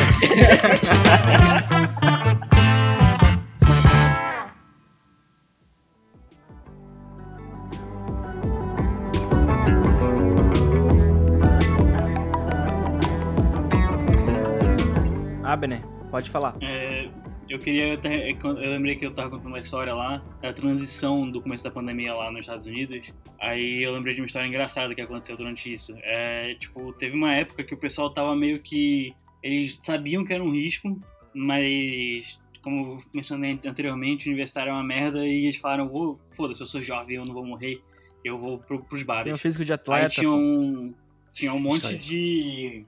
De, tipo, meme né, nas páginas da faculdade, de- tipo, de foto do pessoal. Tinha uma galera que ia, tipo, sabe, aqueles hazmat suits, aquela, aquela parada que, tipo, a galera usa em área radioativa. Sim, sim, sim. A galera indo pro bar com essa porra, tá ligado? Tipo, aconteceu várias vezes. Aí, tipo, o bar fechava, a galera, eh, eh, tipo, meio que ia pra rua do bar. E lá nos Estados Unidos era, tipo, meio que. É, é- meio não, é proibido beber na rua, tipo, ter container, tipo, a pista na Meio. rua. Vê, observa-se pessoal que o já fez besteira. Aí tem isso também, velho. Tipo, o pessoal ficava lá na frente só pra, tipo, sabe, não deixar de aglomerar. Aí, tipo, sei lá, eu, eu meio que, tipo, vi de perto porque que nos Estados Unidos deu o que deu, sabe? Tipo, dava pra. Foi previsível que com a galera agindo do jeito que tava agindo ia acontecer. E uh, uma. Entra um pouco nessa questão também. Lá tu, tu mora no campus, ou não? Sim, é. Então, lá é bem comum. Tipo, comum não, é. é eu esqueci como falar português. Usual. Require. É, não, é. Necessário, obrigado. Mandatório. Mandatório. É, a gente é obrigado a morar no campus no nosso primeiro ano. Uhum. Só que aí depois disso a maioria, tipo, se muda porque, sabe, tipo, no campus tem a galera vigiando, tem um pessoal da faculdade que, tipo, é, meio que, tipo, tem que cuidar, tem muito mais regras. E o pessoal, tipo, sabe, quer, não quer ter que se preocupar com isso. Liberdade. Só que no meu primeiro ano, eu comecei a trabalhar como Intercultural Aid, que chama. Que é meio que uma galera que a gente é, é, dá treinamento pro, pros funcionários da faculdade Como é que é o nome? sobre Intercultural Aid. Intercultural É, tipo, Aid. A gente, tipo, é um serviço da faculdade em si, tipo, é um instituto da faculdade que faz isso. E a gente meio que oferece treinamento de é, sensibilidade cultural para as pessoas. Hum, Legal, legal. Tipo, aí é, esse negócio me dava um onboard que chama, que é moradia e um plano de alimentação de graça na faculdade. Então, tipo, depois do meu primeiro ano, esse tempo todo que eu morei lá, eu co- comia e morava de graça, basicamente. Tipo, trabalhava pra Nice. tipo, Caraca, não, foda. tipo, não tomar isso de mim, mas é, é, tem esse benefício lá e, tipo, sabe, a gente meio que eu fazia parte do pessoal, da comunidade que cuidava do, de quem morava nos dormes. Porra. Aí, fora isso, eu trabalhava como trabalho ainda como professor assistente, eu tô trabalhando no EAD de física. Aí, tipo, sabe, dava pra fora o dinheiro realmente da faculdade que a gente tinha que pagar, tipo, lá dava pra me manter relativamente bem com esse dinheiro, sabe? É uma coisa que tu falou. Tu falou fora o dinheiro da faculdade. Fora o dinheiro da faculdade. Como é que é? Quanto, como é que é os valores? Como é que é o lance lá de Cara, monetário? é, Caro! é caro, é, cara, é muito caro e foi ficando mais caro, tipo, por dois motivos. O primeiro é que é, eles cobram três vezes o preço de quem mora, quem é residente em Michigan. E distância internacional paga três vezes o- a quantidade que eles pagam, Que? por motivo Caramba. nenhum. Senhora. Eu achava que era igual. Tipo, Não, é, a gente paga três vezes mais, é muito mais caro. Tipo, Porra!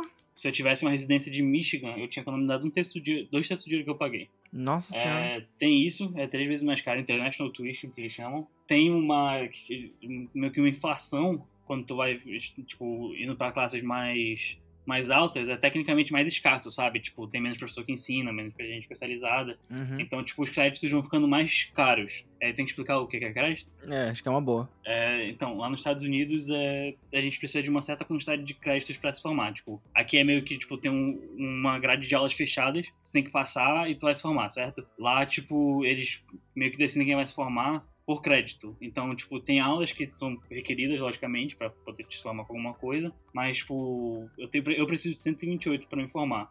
Eu Ah, não, não, na que- UFAM, na UFAM é igual, aqui é igual. tem também. É, é. É. Acho que é o mesmo sistema. Aí, só que, tipo, eu tenho, acho que cento e, acho que os 90 desses créditos são de engenharia, que eu faço engenharia mecânica, e esses 38 são de coisas gerais, que nem o- esse ano zero que o Hélio descreveu, a gente meio que tem que fazer matérias que estão fora do nosso, da nossa grade, de Uhum. artes, de é, sociais. Tem, tipo, uma- acho que uns 10 créditos que eles deixam, tipo, pra te fazer o que tu quiser. Fala, mano, tu tem que fazer o que tu quiser, tu não pode escolher não fazer nada, tá ligado? Tu vai ter que fazer 10 créditos É, mano, é, é, é igualzinho Não, UFAM. opcionais. É igualzinho É, no mas UFAM. É, os opcionais. Aham. As optativas que são obrigatórias. Que me dá uma raiva. Mano, não ai, mano, meu último ano na UFAM.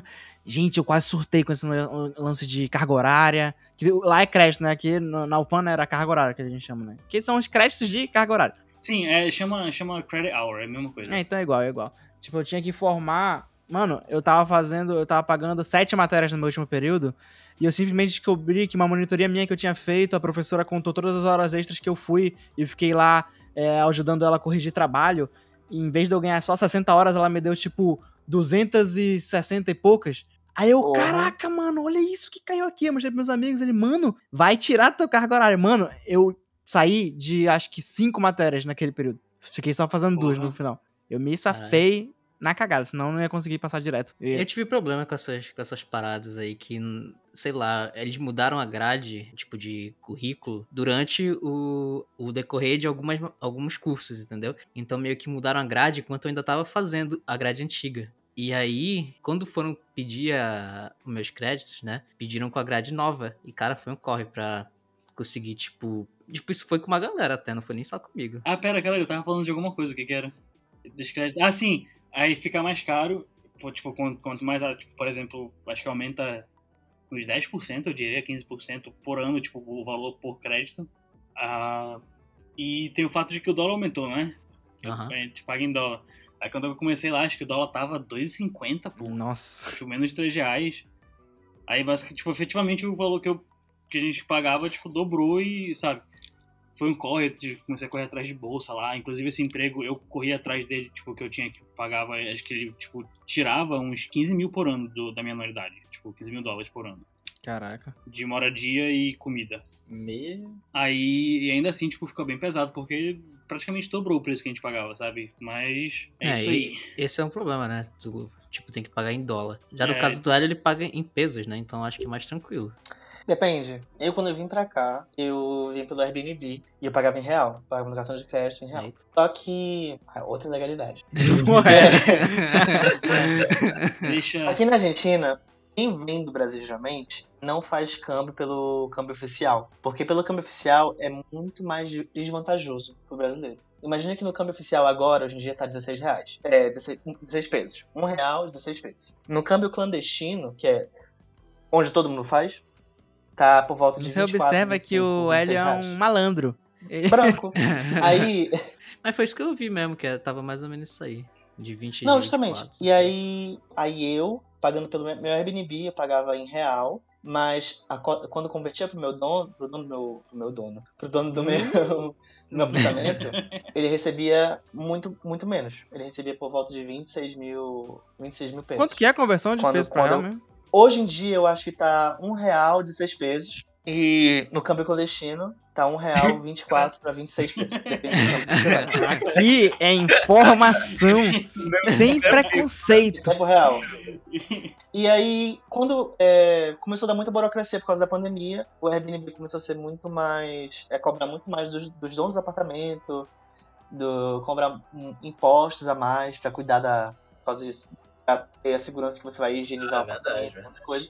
E aí ele ficou assim, sabe, não queria mais fazer, porque ele já, já não ganhava muito, ele ganhava 26 mil pesos. Ainda ficava pagando mais pro Airbnb, não sei o que. Ele, só que eu acho que tem uma boa relação, sabe? Ele, ele, ele me ajudou em um monte de coisa, ele que me ajudou a tirar uma documentação pra poder pegar o meu RG daqui.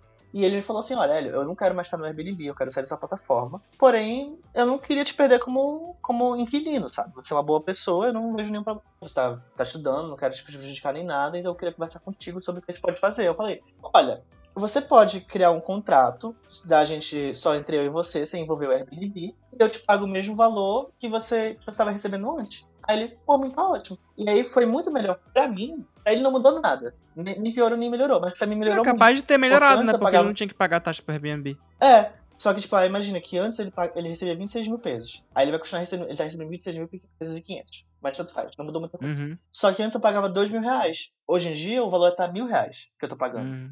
Eu, eu, ganhei, um- eu ganhei 50% de desconto.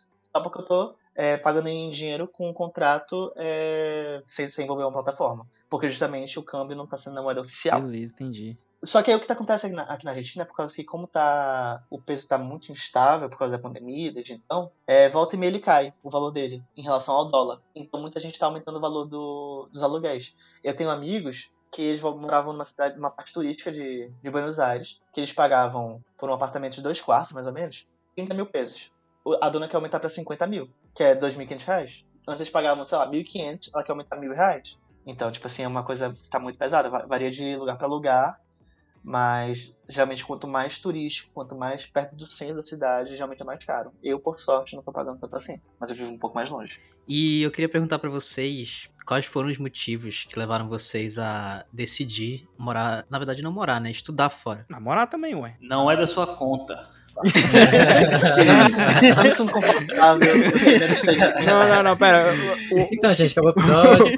não, vai. O Abner fala primeiro e depois eu quero ver o Hélio de cada lugar que ele foi. Ai, gata. Caralho. Não, não, vai. É. O cara viajado tá aqui pra isso. Então vai, Abner. Cara, ser bem sincero contigo, eu, não consigo lembrar o motivo exato que eu falei, caralho, quero estudar fora, sabe? Eu acho que foi meio que uma coisa que foi acontecendo, mas eu acho que foi. Não sei se vocês lembram de uma parada que tinha lá no colégio que a gente estudava, que chamava High School, o Atex Tech Tech lá, que pra quem não conhece, que tipo, a gente fazia uns, umas aulas complementares do ensino americano, tipo de história americana, é, literatura americana, essas, essas porra que a gente não estudava no, estado, no Brasil por motivos lógicos. E a gente se formava com um diploma americano e um brasileiro de ensino médio. E, cara, eu decidi fazer isso e, tipo, falei, cara, isso me ajudaria a estudar fora. Eu comecei a olhar em estudar fora e no decorrer do ensino médio eu comecei a querer muito sair do Brasil. Falei, mano, eu não aguento mais o Brasil, eu quero, preciso de áreas novas. E isso foi, tipo, sabe, a melhor solução que eu encontrei que ia vir com um diploma internacional também. Aí, Ah, mas nesse caso aí eu acho que o Hélio foi mais inteligente, porque se tu queria ares novos, o Hélio decidiu Buenos Aires. Ai, não. tá vendo, Ramos? É por isso que tu toma patada. É, então, galera, acabou o episódio. Bora cancelar ele. Nossa Bora cancelar. Não, tá, voltando, voltando. Mas. Caraca, não acredito nisso. É, Avner, mas por que que tu escolheu Michigan em específico? Tem algum motivo? Cara, eu. Lembra que eu te falei que eu apliquei pra mais de uma faculdade, pra 11 faculdades? Aquela foi a que aceitou. Não, não, eu, eu entrei pra 10. Aí. Toma. Caralho, dá um soco, devolveu aqui. Caraca. é, eu só não entrei pra UCLA, no caso, que, tipo, era uma das que era na Califórnia lá. Pera, e Harvard? Tu passou pra Harvard? Não apliquei pra Harvard. Ah, É, tá. Ah, tá. Mas, tipo, teve. Mas se ele Aí. tivesse aplicado, Passava. Provavelmente não teria passado. Mas é. Vai, continue. É, teve. Aí, vendo assim, tipo, o tipo de ambiente, onde era e tal, eu consegui diminuir pra quatro, que foi, deixa eu ver se eu lembro, Tulane, em Nova Orleans, é, Universidade de Washington, em Washington, caso Hum. vocês tivessem com dúvida, é, Michigan, essa Michigan State, e qual que era a outra? University of Sunny Buffalo, que ficava em Nova York. Universidade de Washington foi a minha favorita, era muito bom lá, o ensino, tipo, era muito conceituada. Cara pra porra, decidi não ir. É. Aí, Sunny Buffalo era por ficar do lado da chatrás do Niagara, 20 minutos de, de, de carro. E, sei lá, eles não eram tão. Tipo, das, das quatro que sobraram, ela era que tinha um ensino mais é, sabe? Uhum. É. Aí, Tulane era uma faculdade menor em Nova Orleans. Eu não sei se vocês já viram ou, tipo, já ouviram falar de Nova Orleans, mas, cara, A princesa e Lá o é- sapo, meu amigo. É uma festa, velho. É, é- é isso, sabe? Tipo, imagina isso acontecendo na tua frente o tempo todo, tipo, cassino, festival de música. Aí você, como uma pessoa Ah. responsável, falou, mano, esse não é o meu ambiente. Eu falei, man, estudar. Eu tenho certeza que se eu estudar aqui, eu vou largar a faculdade, eu vou aprender a tocar alguma coisa e vou entrar pra uma banda. Eu vou, vou apostar minha tuition no cassino.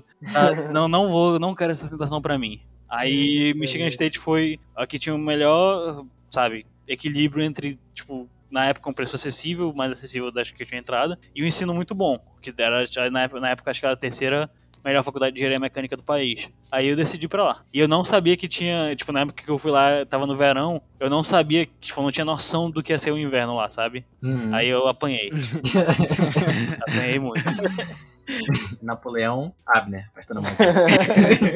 Cara, pra vocês terem uma noção, eu cheguei a pegar menos 40 lá. Nossa senhora. Caraca. Ok, Hélio, sua vez. Oi, o que você quer saber, meu bom? Mesma pergunta que a gente fez pro Avni pra você, amigo. Ai, então, como é que foi isso? Primeiro minha trajetória, assim, pra... Depois que me formei, eu tava literalmente perdido. Eu não sabia o que fazer, não tinha vontade de fazer nada. E aí eu comecei a tentar fazer gastronomia, todo mundo lembra da minha época de que eu tava começando a, a cozinhar. Ah, mas tu cozinha até hoje. Tentei fazer, É, que eu ia tentei falar. fazer, tentei fazer gastronomia no- na faculdade tal, você sabe qual é, do, de. Manaus. Só que, só que o ensino era técnico e eu não, não me senti tão atraído. Comecei a estudar para fazer o Enem. Tu fez uns, mais de um ano de gastronomia, não foi? Não, seis meses. Pareceu mais tempo. Meses. Era tanta É por causa comida que- é que tipo, parecia eu, eu mais comecei a me tempo. interessar por gastronomia Foi, em pô. 2000 e 2014. Lembra que tipo, eu comecei a voltar a ser teu amigo e eu ia pra casa e eu Que cozinhava isso, tudo? Sim, pô. Cara. Eu lembro. É, mas é verdade, pô. Não tem nada de errado. Aconteceu coisas. Sério? Eu não sei dessas É coisas. uma relação do passado que a gente já superou. E aí, Continua. eu. Não sei se eu não superei. E aí, Eu vou ser bem sincero, se eu lembrasse o que é, eu diria, mas eu não faço ideia do que que era. eu, superado. Aí o que aconteceu? É, eu comecei a me envolver muito com gastronomia, me interessei e fui cursar esse, esse, esse, essa faculdade. Só que em Manaus o curso era técnico, era só de dois anos. A, a professora mandava a receita no, no e-mail e falava: vamos cozinhar isso semana que vem, prepara os ingredientes. E quando chegava no dia, era literalmente só a gente cozinhando, não tinha ensino de técnica, não tinha ensino Tipo, de. era uma, era uma aula de receita. Basicamente, e eu ficava pensando nisso, porra, se eu tivesse que aprender receita, eu continuava fazendo o que eu tava fazendo desde 2014, sabe? Pegando, Tinha no YouTube. pegando também. receita no. Pegando receita no YouTube, literalmente. E aí eu tranquei. Comecei a estudar pro Enem. Nesse meio tempo que eu tava tava estudando pro Enem, eu comecei um cursinho. Fiquei duas semanas no cursinho, entrei na faculdade particular. porque a minha mãe, ela tava com preguiça de, de ficar estudando pra fazer o Enem e tudo mais. Ela, queria, ela tinha planos na época mudar pra Fortaleza. E aí ela pegou e botou logo na. Puta. Ai, perdão, desculpa de novo. Só que, tipo, não era o mesmo curso. Eu comecei a fazer direito. Só que eu não gostava de direito. Eu odiava direito. Eu me sentia tão, tão tipo, entediado de direito que tipo, eu nem tinha vontade de estudar. Eu literalmente ia pra aula, anotava coisas no caderno, nunca comprei nenhum Badmap, nunca comprei nenhum livro, nunca. O máximo que eu fazia era, tipo, ver, ler na internet, nem busquei PDF de livro. Nunca, nunca, nunca. Observas que Só- o Hélio só- queria repetir pra mãe dele falar, tá bom. Não, eu era o melhor da turma. Caralho! Sabe o que isso diz? Faculdade particular. Só não, mas isso que era foda, literalmente. Tipo assim, eu, eu, ele falar eu assim ti, Ramos? Pior que eu conheço uma galera de direito lá que agora tá muito bem, mano. Passou uns concursos foda. Mas aí, enfim, é, quando terminou o período, o primeiro período de direito, a minha mãe virou pra mim e falou bem assim: meu filho, eu decidi que eu não quero mais morar no Brasil. Porque não importa se eu saio de Manaus, ou se eu vou pra São Paulo, se eu vou pra Curitiba, se eu vou pra Fortaleza. O Brasil é perigo. Não importa pra onde eu vá, eu ainda vou me sentir insegura. E aí ela pegou e decidiu se mudar pra Portugal. Ela começou a pesquisar sobre residência para aposentados, começou a pesquisar como melhores zonas para morar, começou a pesquisar aluguéis, começou a pesquisar tudo para morar lá. E eu pensei, tá bom, mas eu não sei como eu posso transferir um curso de uma faculdade aqui de Manaus para Lisboa. Eu acho que não, não tem essa capacidade. E mais tarde eu descobri que até tinha, mas era como se fosse um serviço de intercâmbio. E aí, nesse, nesse meio tempo, a minha mãe falou bem assim: então por que você não vai pro Canadá e fica seis meses, é, nove meses estudando por lá enquanto eu tô resolvendo Ah, isso foi parada da- depois? Nossa, de na minha cabeça a cronologia tá depois da tudo tava errada. Foi depois da faculdade. Pode continuar. Falei. E aí, foi nesse tempo que eu fui pro, pro Canadá só estudar inglês. Eu passei nove meses estudando inglês. E aí, tipo, enquanto eu estava, obviamente, eu tava, tipo, pesquisando sobre o Canadá, sobre faculdades lá e tudo mais. E a os preços lá eram um pouco mais acessíveis que eu acho que o do, o dos Estados Unidos. Porque, por exemplo, uma faculdade para um estrangeiro é, era 15 mil dólares por ano. Enquanto acho que nos Estados Unidos é, tipo, muito mais. Só que ainda tinha preço de residência e tudo mais, tudo mais, tudo mais. Quando eu voltei pro Brasil, eu falei pra minha mãe isso, falou assim, eu não tenho condição de te manter estudando no Canadá e você ir morando em Portugal. E aí eu desisti de estudar no Canadá, ainda mais porque eu tava pensando de novo estudar gastronomia por lá, mas tipo, eu pensei, ah, se não tem como, não tem como. Aí foi fácil desistir. E pra morar, fui morar no Canadá, fui morar em Lisboa com a minha mãe. Lá eu, eu comecei a trabalhar, fiquei trabalhando por mais ou menos oito, seis Mas meses. tu morava em Lisboa mesmo? Lisboa? eu morava, eu morava numa zona de. na província de Lisboa, na cidade, mas na província de Lisboa, um pouco mais pro litoral. Numa zona chamada São João do Estoril, que era dentro de outra zona chamada Cascais. Lá, é dividido, lá não é dividido por estado, é dividido assim por província, e dentro das províncias tem as cidades e tem as, as freguesias. É como se fosse tipo bairros grandes, sabe? Uhum. Tipo, por exemplo, tem Parque 10, tem Laranjeiras, tem é, Ponta Negra. É tipo isso. É freguesia. E nisso eu comecei a trabalhar lá, ter dinheiro e tentei fazer faculdade. Só que aí eu já tinha desistido de fazer gastronomia, porque enquanto eu tava trabalhando como, ga- como garçom, eu via o quanto os chefes se estressavam. Eu via o quanto eles gritavam, eu via o quanto tinha briga, eu via o quanto assim, as pessoas faltavam morrer de tanto estresse que tinha na cozinha. E eu pensei, cara, eu não, não sinto vontade de viver assim, sabe? Eu não sinto vontade de seguir uma área que eu tô todo, tô, tô todo momento estressado. E aí eu desisti. Tentei fazer psicologia, só que eu não conseguia manter o meu trabalho e o curso ao mesmo tempo. Eu acabava, tipo, faltando aula, eu acabava chegando atrasado no teu traba meu trabalho, eu acabava me prejudicando muito mais fazendo as duas coisas do que focando só em uma. E aí eu desisti de fazer a faculdade de novo. Terceiro curso que eu tranquei até agora. Até agora. E foi quando. Até agora. Isso, isso no período de dois anos, mais ou menos. Aí. E aí, quando eu, quando eu tava lá trabalhando, eu fiquei sabendo por essas pessoas que eu já comentei aqui, que me informaram sobre a Argentina e o método de ensino e o método de ingresso. E eu pensei, cara, por que não? E quando eu passei no exame de espanhol, eu, eu decidi, então por que não fazer medicina aqui? Se eu tenho a oportunidade de estudar isso, por que não? Aí tu fez e tu tá gostando? Tô, é um pouco, é um pouco pesado. É muita matéria. E é, o, método, o método da faculdade é, é ensino muito independente. Você estuda tudo da matéria e tem uma aula por semana que eles vão tirar suas dúvidas. É basicamente assim. Então é um pouco pesado, mas tipo, eu tô gostando. É uma boa faculdade e acho que só de momento que só de você ter a, a possibilidade de, tipo, se não der certo, eu faço outra. E tá tudo bem. Ah, é, né? Porque não você está esse- na Argentina. Porque não justamente não tem vestibulares. Se você eu quiser fazer outra, eu desisto e faço outra. Tá tudo Olha bem. o privilégio do cara, Caralho, é isso aí. Realmente é um privilégio grande, velho. né? É... E que. que... Pode falar, fala, Pode falar, fala. pode falar. Eu- fala, eu vou fala. falar também, então. É, oi. Não, e a gente tá caminhando pro final do programa e a gente tem mais dois pontos que a gente teria tocar com vocês. Um deles é como que tá o- os planos de vocês, como que estão os planos de vocês para o pós-formatura, tá ligado? É, o, A- o Abon já tá um pouco mais próximo, né? Então imagino que ele já deve estar com algo mais traçado, ou não. E o Hélio ainda Ué, tem um não. tempo Acabei de pensar. e eu, mais sete anos. é, e o Hélio ainda tem um tempo aí pra, pra decidir o que, que ele vai fazer. Mas, por enquanto, como é que tá? É, vocês pretendem voltar pra cá de uma vez? Ou pretendem ficar por aí, cada um? Como é que tá? Então, meus planos mudaram um bocado por causa de acontecimentos, tipo, relativamente recentes. Acho que todo mundo aqui sabe que tipo, minha mãe ficou internada com Covid um tempo e tal, só um mês na UTI. E agora ela tá sem andar ainda, tipo, tá se recuperando. Então, quando eu me formar, eu pretendo passar um tempo por aqui, por Manaus, ajudando eles a tocar as coisas, até eles estarem em uma posição que eles conseguem fazer sozinhos, tipo, não precisa mais de ajuda. E depois eu vou ver o que eu quero fazer. Meu, meu objetivo mesmo, eu tenho uma especialização em energia e eu queria trabalhar com energia renovável, energia limpa. Então, quando Fazer eu tiver carro elétrico, Abner. mais livre, sim, foi carro elétrico, eu- eu gosto muito de energia solar. Quando eu tivesse mais livre pra ver o que eu quero fazer, eu ia correr atrás disso. Vou ainda, pretendo, no caso. Mas é, mas é isso, tipo, mudou muito, então eu tô meio que, sabe, tá tudo incerto. Então eu tô mais num. Vou fazer o melhor que der e vendo o que dá. E esse é o plano. Tá certo. Bom plano. E você, Hélio, por enquanto, é, pretende. Porque tem essa parada de medicina, por exemplo. Se tu se formar aí, tu pode vir de, voltar de boa pra cá? Não tem, tipo, um teste que tem que fazer e tal?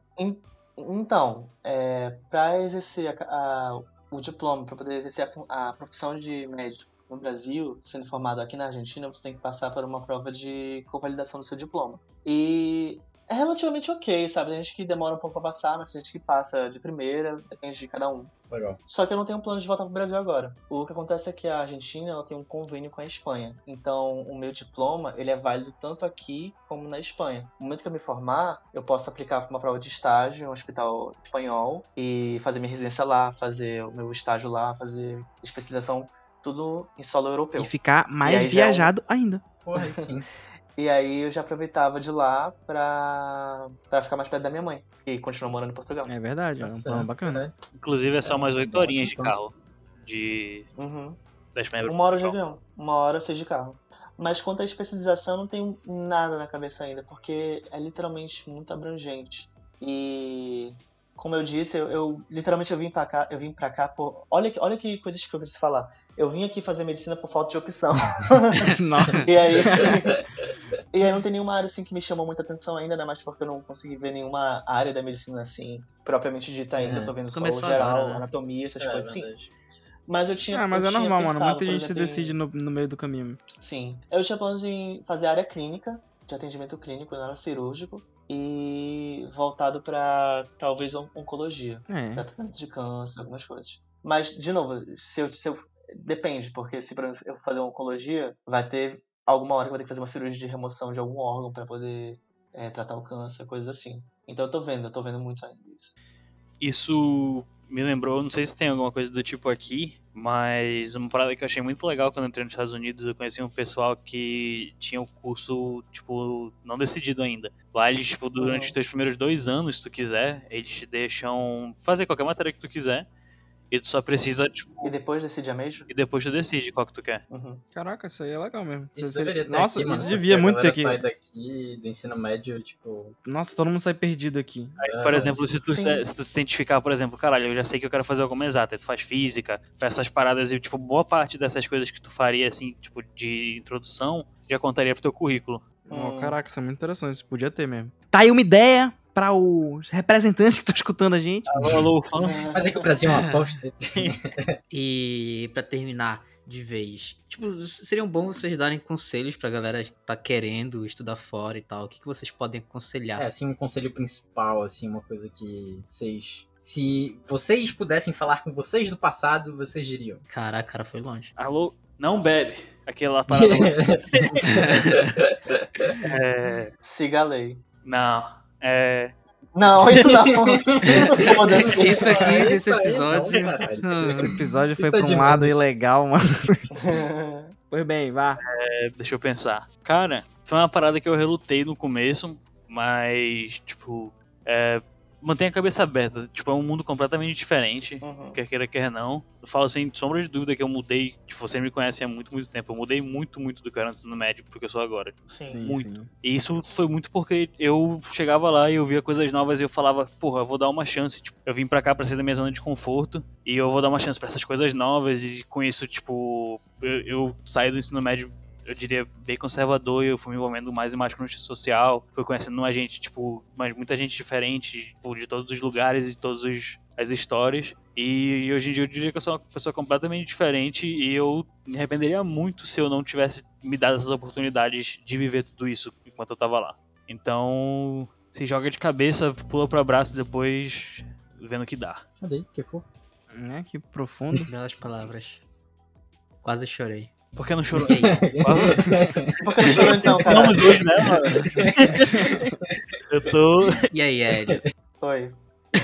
Meu conselho, pô. Primeira pergunta. Cara, eu não sei. Eu acho que, tipo, se eu pudesse dizer alguma coisa pra mim do passado e pra, pro eu do passado e pra qualquer pessoa que estiver ouvindo que estiver, sei lá, perdida em o que fazer da vida, eu diria que tá tudo bem não saber, sabe? Tá tudo bem você ter dúvida, tá tudo bem você não ter certeza sobre o futuro, porque ninguém sabe. E eu acho que o importante é você sempre estar disposto, como ela falou, a, a novas coisas, a novas oportunidades, a novas experiências e que uma hora a gente se encontra, sabe? Eu nunca esperava, eu nunca sonhei em vir pra Argentina estudar. Eu, eu sempre pensei, sei lá, que nem o Abner, pensei nos Estados Unidos, pensei em fazer, fazer alguma coisa na UFAM, em ficar no Brasil. E surgiu a oportunidade de vir pra cá e, tipo, tá sendo minha vida. Eu tô gostando muito, tá sendo, tipo assim, o que eu tô almejando pro futuro. Mas, de forma alguma, foi algo que eu planejei. Então eu acho que, tipo, se se eu pudesse dizer alguma coisa pro meu do passado, é só é, tá tudo bem é, não saber por agora. Que uma hora a gente se encontra.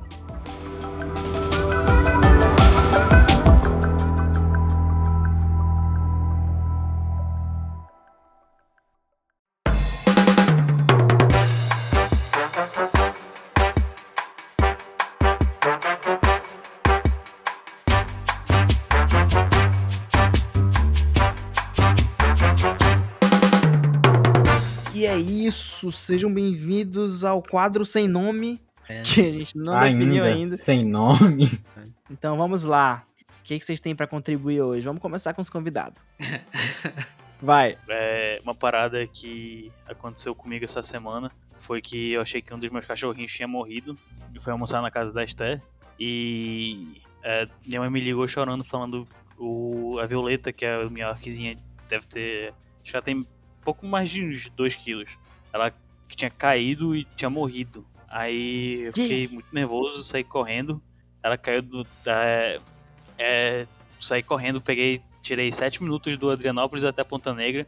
E quando eu cheguei no veterinário, ela tava bem, tava acordada e só tinha desmaiado e tinha sido susto. Só que aí depois eu vim descobrir a história que ela caiu de cima da mesa enquanto tava tomando banho. E não era pra ter assustado, tá ligado? Porque a Violeta caiu do segundo andar de casa já. Tipo, sobreviveu.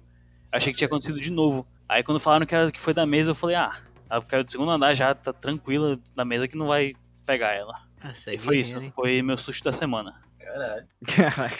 Hélio. É, E o Hélio agora. Eu, cara, não sei. É...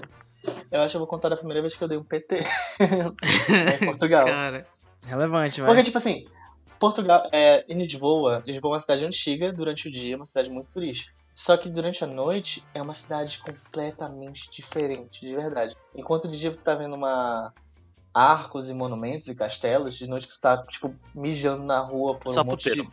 É, é, um monte- é muita coisa assim, tipo assim, tem uma rua, é literalmente um monte de barzinho bem fuleiro, uma cerveja barata, uma bebida barata, e tipo assim, só pra você ficar bêbado rápido. E aí teve uma vez que eu fui pra uma, uma boate com uma amiga minha muito querida, que eu chamo prima, de lá.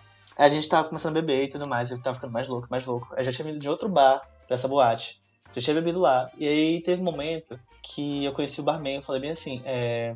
é posso falar o nome dele? eu não sei se ele vai. É, eu Eu falei assim, falei, Rodolfo, me dá três Cara, shots. Rodolfo? Esse é um ótimo nome. O nome dele é Rodolfo. Esse é um Aí eu ótimo falei, Eu Rodolfo, conheço o Rodolfo, o Rodolfo não vai ficar feliz não, hein? conhece ele mesmo? Conheci eu conheci. Eu conheci porque ele mesmo. ele conheceu? Eu conheci mesmo, eu conheci Caralho, mesmo, realmente conheci mesmo. conheceu? Ele foi- Eu ele lembro do é é. possível. ele foi pra Lisboa, o ele Aí, e aí eu falei assim, Rodolfo, me dá três shots, qualquer coisa que você tiver aí. Aí eu peguei, paguei 15 euros, porque tava 5 Mas dólares ele o deu shot. três tiros Ah, e foi embora. Exatamente. Foi, foi quase isso. Ele, ele me deu três shots de absinto. Nossa. Minha nossa senhora. Assim eu senti o cheiro, eu falei, não, vou passar mal. Vidrex. E bebi? E bebeu, tá Não. ligado? E bebi? Cara, esse foi o primeiro dia que eu dei PT e que eu fui expulso da boate. Porque, tipo assim, eu, momento que eu tomei, eu fiquei tonto. Eu lembro de sentar no palcozinho que tinha lá, na, lá dentro e apagar. Eu acordei no dia seguinte no sofá da minha prima. Sem lembrar de nada. E ela me falou depois que, tipo assim, no momento que eu sentei no palco, eu caí, eu assim, eu virei pro lado e, e me caí no colo de, um, de uma pessoa que tava do meu lado. Meu E aí, Deus. tipo assim, a, a pessoa, ei, o que tá acontecendo, não sei o quê. Aí a gente começou a conversar, eu bebo, não lembro de nada disso, a gente começou a conversar. E aí quando ela, ela virou de novo pra ver como é que eu tava, eu tava ficando com essa pessoa. Oxi. Tá, Eu, lembro de- eu não lembro de nada disso.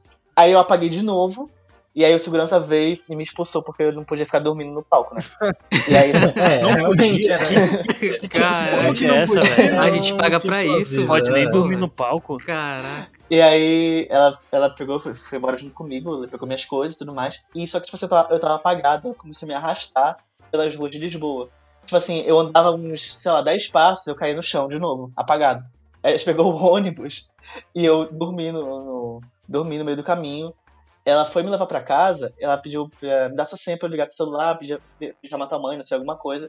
E eu falei assim, e eu não lembro de nada disso, eu lembro só de acordar no sofá dela. E ela me gravou falando a senha. Aí eu falando assim, assim, hum, dois, três, quatro, que não tem nada a ver com a minha senha. Só comecei a contar os números. E foi isso. Foi tipo o primeiro PT, a primeira vez que eu fiquei. que eu, que eu fui expulso de uma boate. E a. foi isso aí.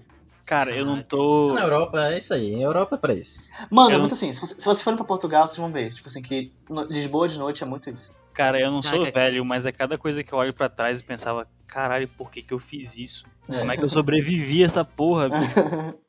Você já tem contado de quando tu foi preso no México. É, essa é uma história pra outra, outra ocasião. Outro podcast. Outro É outro episódio. episódio. Peçam o abão Calma, aí é que pra vai outro agora? episódio. Não, eu fiquei até com vergonha de, de- ah, depois disso, dessa história, porque eu acho que, sei lá, né? Na minha? Não, é porque a minha história vai ser muito mais fraca comparada com a tua. Ah, relaxa. Não é uma competição, Ramos. Para É. com isso. Conta, o cara conta de querendo- quando. Querendo ganhar a roubaram história. teu- Conta de quando roubaram teu CCC. Meu TCC. Ah! o cara, indiretos, eu gostei, gostei. Eu vou Não deixar foi assim? quieto. Não, Eu, eu fiquei sabendo que foi assim. foi algo assim, foi perto disso, não Foi foi? algo assim, Tá, é. Mas eu vou falar, eu vou falar que essa semana, pela primeira vez, o meu cachorrinho ele provou iogurte. Eu fui na- eu não é a sabia que eu não sabia que cachorros podiam comer iogurte. E A- a podem? veterina- Assim, a veterinária falou pra eu dar um remédio pra ele que ele não tava comendo com um pouquinho de iogurte natural, daquele sem açúcar, sem Pera aí, Ramos, como é que, como é que tu fala iogurte? Iogurte. Iogurte. Iogurte. É iogurte ou iogurte? Iogurte. Iogurte. Iogurte. Enfim, aí era Iogurte. aquele, aquele natural, mano, azedo, ruim e tal. Ei, calma. Ei, não fala assim do iogurte, não, man. É, mano, mas é ruim. Eu, eu, eu tive que comer depois, né, pra não desperdiçar. Pra eu não desperdiçar a ração, tá ligado? Aí eu misturei com a comida dele e tal. E lá Aí tu ele- comeu. Ah, eu pesquisei, no, eu eu pesquisei no Google também, né? Porque eu fiquei meio assim, caraca, cachorro pode comer iogurte? E aí? Não, aparentemente pode, faz bem até. Caralho, o Ramos não confirmou. tá? Ele falou, será que essa veterinária sabe do que ela tá falando? Não, mas porra, eu nunca tinha visto isso. Mas aí ele gostou pra caramba, e era isso a história. Eu achei uma ótima história, Uma Ramos. história maravilhosa. Obrigado. Eu achei interessante. Tá Eu ó, fotos. Qualquer dia eu vou dar iogurte pro Ozzy. É. Já pensou? tá? É, é isso que tá É, faltando natural. pra ele sossegar? Mas assim, assim, eu ainda, eu É, ainda fiquei meio. Eu ainda fiquei meio com o pé atrás, então eu não dei muito, eu dei bem pouco, assim, porque vai que. Sabe, tipo, uma parada que eu tava pensando quando eu queria saber se, tipo, podia dar queijo pro cachorro, é que a maioria dos cachorros, tipo, muito cachorro, eles são intolerantes à lactose também, então esse é o problema, tá ligado? É um problema que, tipo, o mano que come tipo, fode o intestino deles. Ah, E já pensou, mano, teu, teu cachorro intolerante à lactose, aí tu descobre desse jeito? caralho. Nossa É, eu senhora. vou botar a culpa na veterinária. É, né? Mas ela liberou. Ela Não, você vai vir, recomendou, ela vai vir liberou, aqui em casa limpar essa porra. E aproveita e manda a conta da lavanderia do tapete. Que ele vai Sou eu agora? e aí, eu, Biff? É você? Luffy. Então, é, mais uma vez eu vou de recomendação de um documentário dessa vez. É, Cara, todo culto, mano. A gente falando de cachorro. Não, não, não, não, não, é um documentário mega curto, não.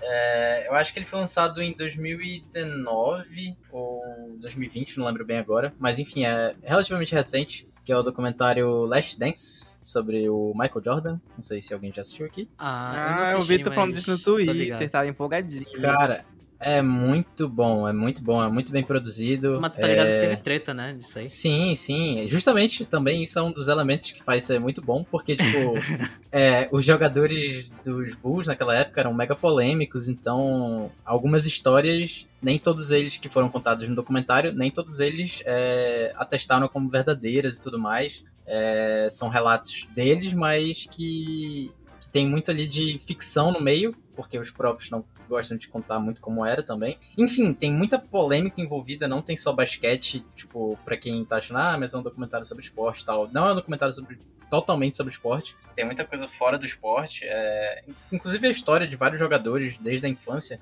É muito legal ver tudo que envolve a NBA, não só o basquete em si. Mas é isso, fica aí minha recomendação. Pra mim, 10-10. É, eu boto Olha, assistir isso aí também. E agora o Era momento o que todos Daniel. esperavam. Agora. Vai, Dani, brilha, brilha, Não, garoto. eu, vou- eu vou ser sincero aqui. Eu não, Você consegue, eu Daniel? não tinha tema pra falar, Aí eu comecei a pensar em tudo que eu podia falar. Eu falei, caraca, mano, o que, que eu estou assistindo no momento? Bora ver. Aí eu só lembrei, hum, Jujutsu Kaisen toda sexta, Jujutsu Feira. Não tem mais Jujutsu Feira, acabou. Jujutsu Não tem Feira. muito feira. Agora, era... Aí depois tinha o quê? Attack on Titan, todo domingo. Não tem mais Attack on Titan todo Acabou domingo. também. Então a única coisa que eu tenho pra falar que eu tô assistindo no momento é Falcon e o Soldado Invernal, né? O Falcon e o Soldado Invernal. Que é... Tá bom, gente, eu parei de ver no primeiro episódio. Pois é, é, Ah, tá é- legal. tá legal, tá bacana, muito interessante. Só que é outra vibe, né? Se tu comparar com o WandaVision, não dá pra comparar, porque WandaVision já é uma outra coisa que não tem nada a ver. Então é um plot É, totalmente diferente. diferentes. E, e parece que teve regravação, eles cortaram um monte de coisa do, do Falcão e o Soldado Invernal, porque o- parece que o tema original, um dos plots era sobre vírus. Aí, Foda, e no né? meio do negócio, estavam produzindo e começou a pandemia e eles tiveram que tirar todo esse plot. Por isso que tem uns episódios, acho que do episódio 3 do episódio 4, que a história tá meio jogada lá e tu fica, mano, tá meio estranho. Tá legal, mas tipo, tá meio estranho. Porque, tipo, por mais que seja estranho, a produção é tão foda que parece um filme. Então tu fica entretido. Sim, eu, eu- Parece Ah, eu que fiquei, eu, fiquei, eu fiquei percebendo isso, que, tipo assim, até no WandaVision, tipo, tinha uma produção muito boa. Não, Não, não, é, é, é muita grana que tem a ver. É muito Marvel, melhor. né, mano? O braço do, do Soldado Invernal, né, do Buck lá, é absurdo aquele CG, mano. Eu fico perplexo com todo episódio, mano. Não, e digo mais, tá melhor que todos os outros filmes que ele apareceu É, é, eu acho que eles deram, tipo, deram muita grana pra fazer aquilo lá. Mas além É. disso, eu trouxe esse tópico, né? E eu queria falar agora de cachorro, porque vocês falaram de cachorro, então eu quero me meter no tema de cachorro. Que eu lembrei que vocês falaram de cachorro comendo iogurte, cachorro comendo queijo, e eu lembrei que a minha falecida cachorrinha Lilica, que descansa em paz, ela era muito doidinha, né, mano? Ela gostava de subir em cima da mesa pra roubar comida. Então a gente sempre tinha que colocar as cadeiras bem juntas na mesa pra ela não conseguir subir. Aí teve um dia na Páscoa, mano, que a gente comprou um monte de ovo de Páscoa, mano. E a gente colocou tudo em cima da mesa. Aí um, alguém esqueceu é, uma cadeira lá, tipo, um pouquinho pra fora. Cara, ela subiu na mesa e ela comeu um ovo inteiro. A gente chegou, ela tava toda lambuzada de chocolate e ela tava elétrica. Ela tava correndo de um lado pro outro pra casa, mano. Ela corria, subia no sofá, subia a escada, descia. E a gente falou, meu Deus do céu, o que tá acontecendo? Aí que a gente descobriu que cachorro não podia comer chocolate. Na ótica, a gente nem, a Falou gente nem ela- sabia disso, é mano. cachorro afinado, né? Não, a gente nunca tinha dado chocolate É, mas eu, eu achei, eu achei que eles morriam se comessem chocolate. Não, pois é, eu, depois, muitos anos depois, me falaram que eles morriam, mas ela não morreu, ela só ficou elétrica. E se cagou toda. É porque. Caralho, não é tipo era um cachorro. veneno, mas eu acho que não não sei É, se dizem que é um veneno pro cachorro. morre. Era um É. guaxinim, tá ligado? Ela era uma ovelha. Ela era uma ovelhinha, pô, ela era que ela era uma Tanto que recomendam ter carvão ativado em casa. É, pra dar pro cachorro de caso ele coma. Ingestão de Sério? Pra ele comer? Tem, porque o carvão ele absorve o, qualquer veneno que tu tiver. Tipo, se um cachorro tá envenenado, tu dá um ca- carvão, esse carvão aí pra ele. ele Ativado. Carvão ativado. Tu dá pra ele e ele absorve o veneno, aí o cachorro não morre. Caralho, como assim? Não, mas aí depois tu leva no veterinário. Sim, Comer carvão me parece muito mais. Carvão ativado. ativado, não é só carvão. É. Carvão ativado, cara. O cara é engenheiro, mano. O carvão cara, cara é engenheiro. Carvão ele vegetal, tá ligado? Sei lá, não, mas tipo, é diferente carvão ativado de carvão que a gente. Não tenho ideia, eu só sei que o nome é carvão Não. ativado. É, um é desativado e o outro É, não sei o que é ativado, o que é desativado, Quando ele mas tá é. ligado, ele é comestível, tá ligado? É, pô, tu vai lá e liga Ó. na tomada. Tá ativado. É, Carvão ativado vendem- ele em brasa. Então é isso aí. Eles vendem assim, tá? Aí, é isso que eu tinha pra Pede carvão falar. ativado, eles dão. É isso. É, Bah, foi uma boa, né? Parabéns. Obrigado, cara. Eu me esforcei muito. Mas, Mas é, é isso, então. então. Olha! Então é isso, O cara falou igual. e assim a gente termina o episódio de hoje. Falou, galera. Até. Valeu, valeu, valeu. falou aí, galera.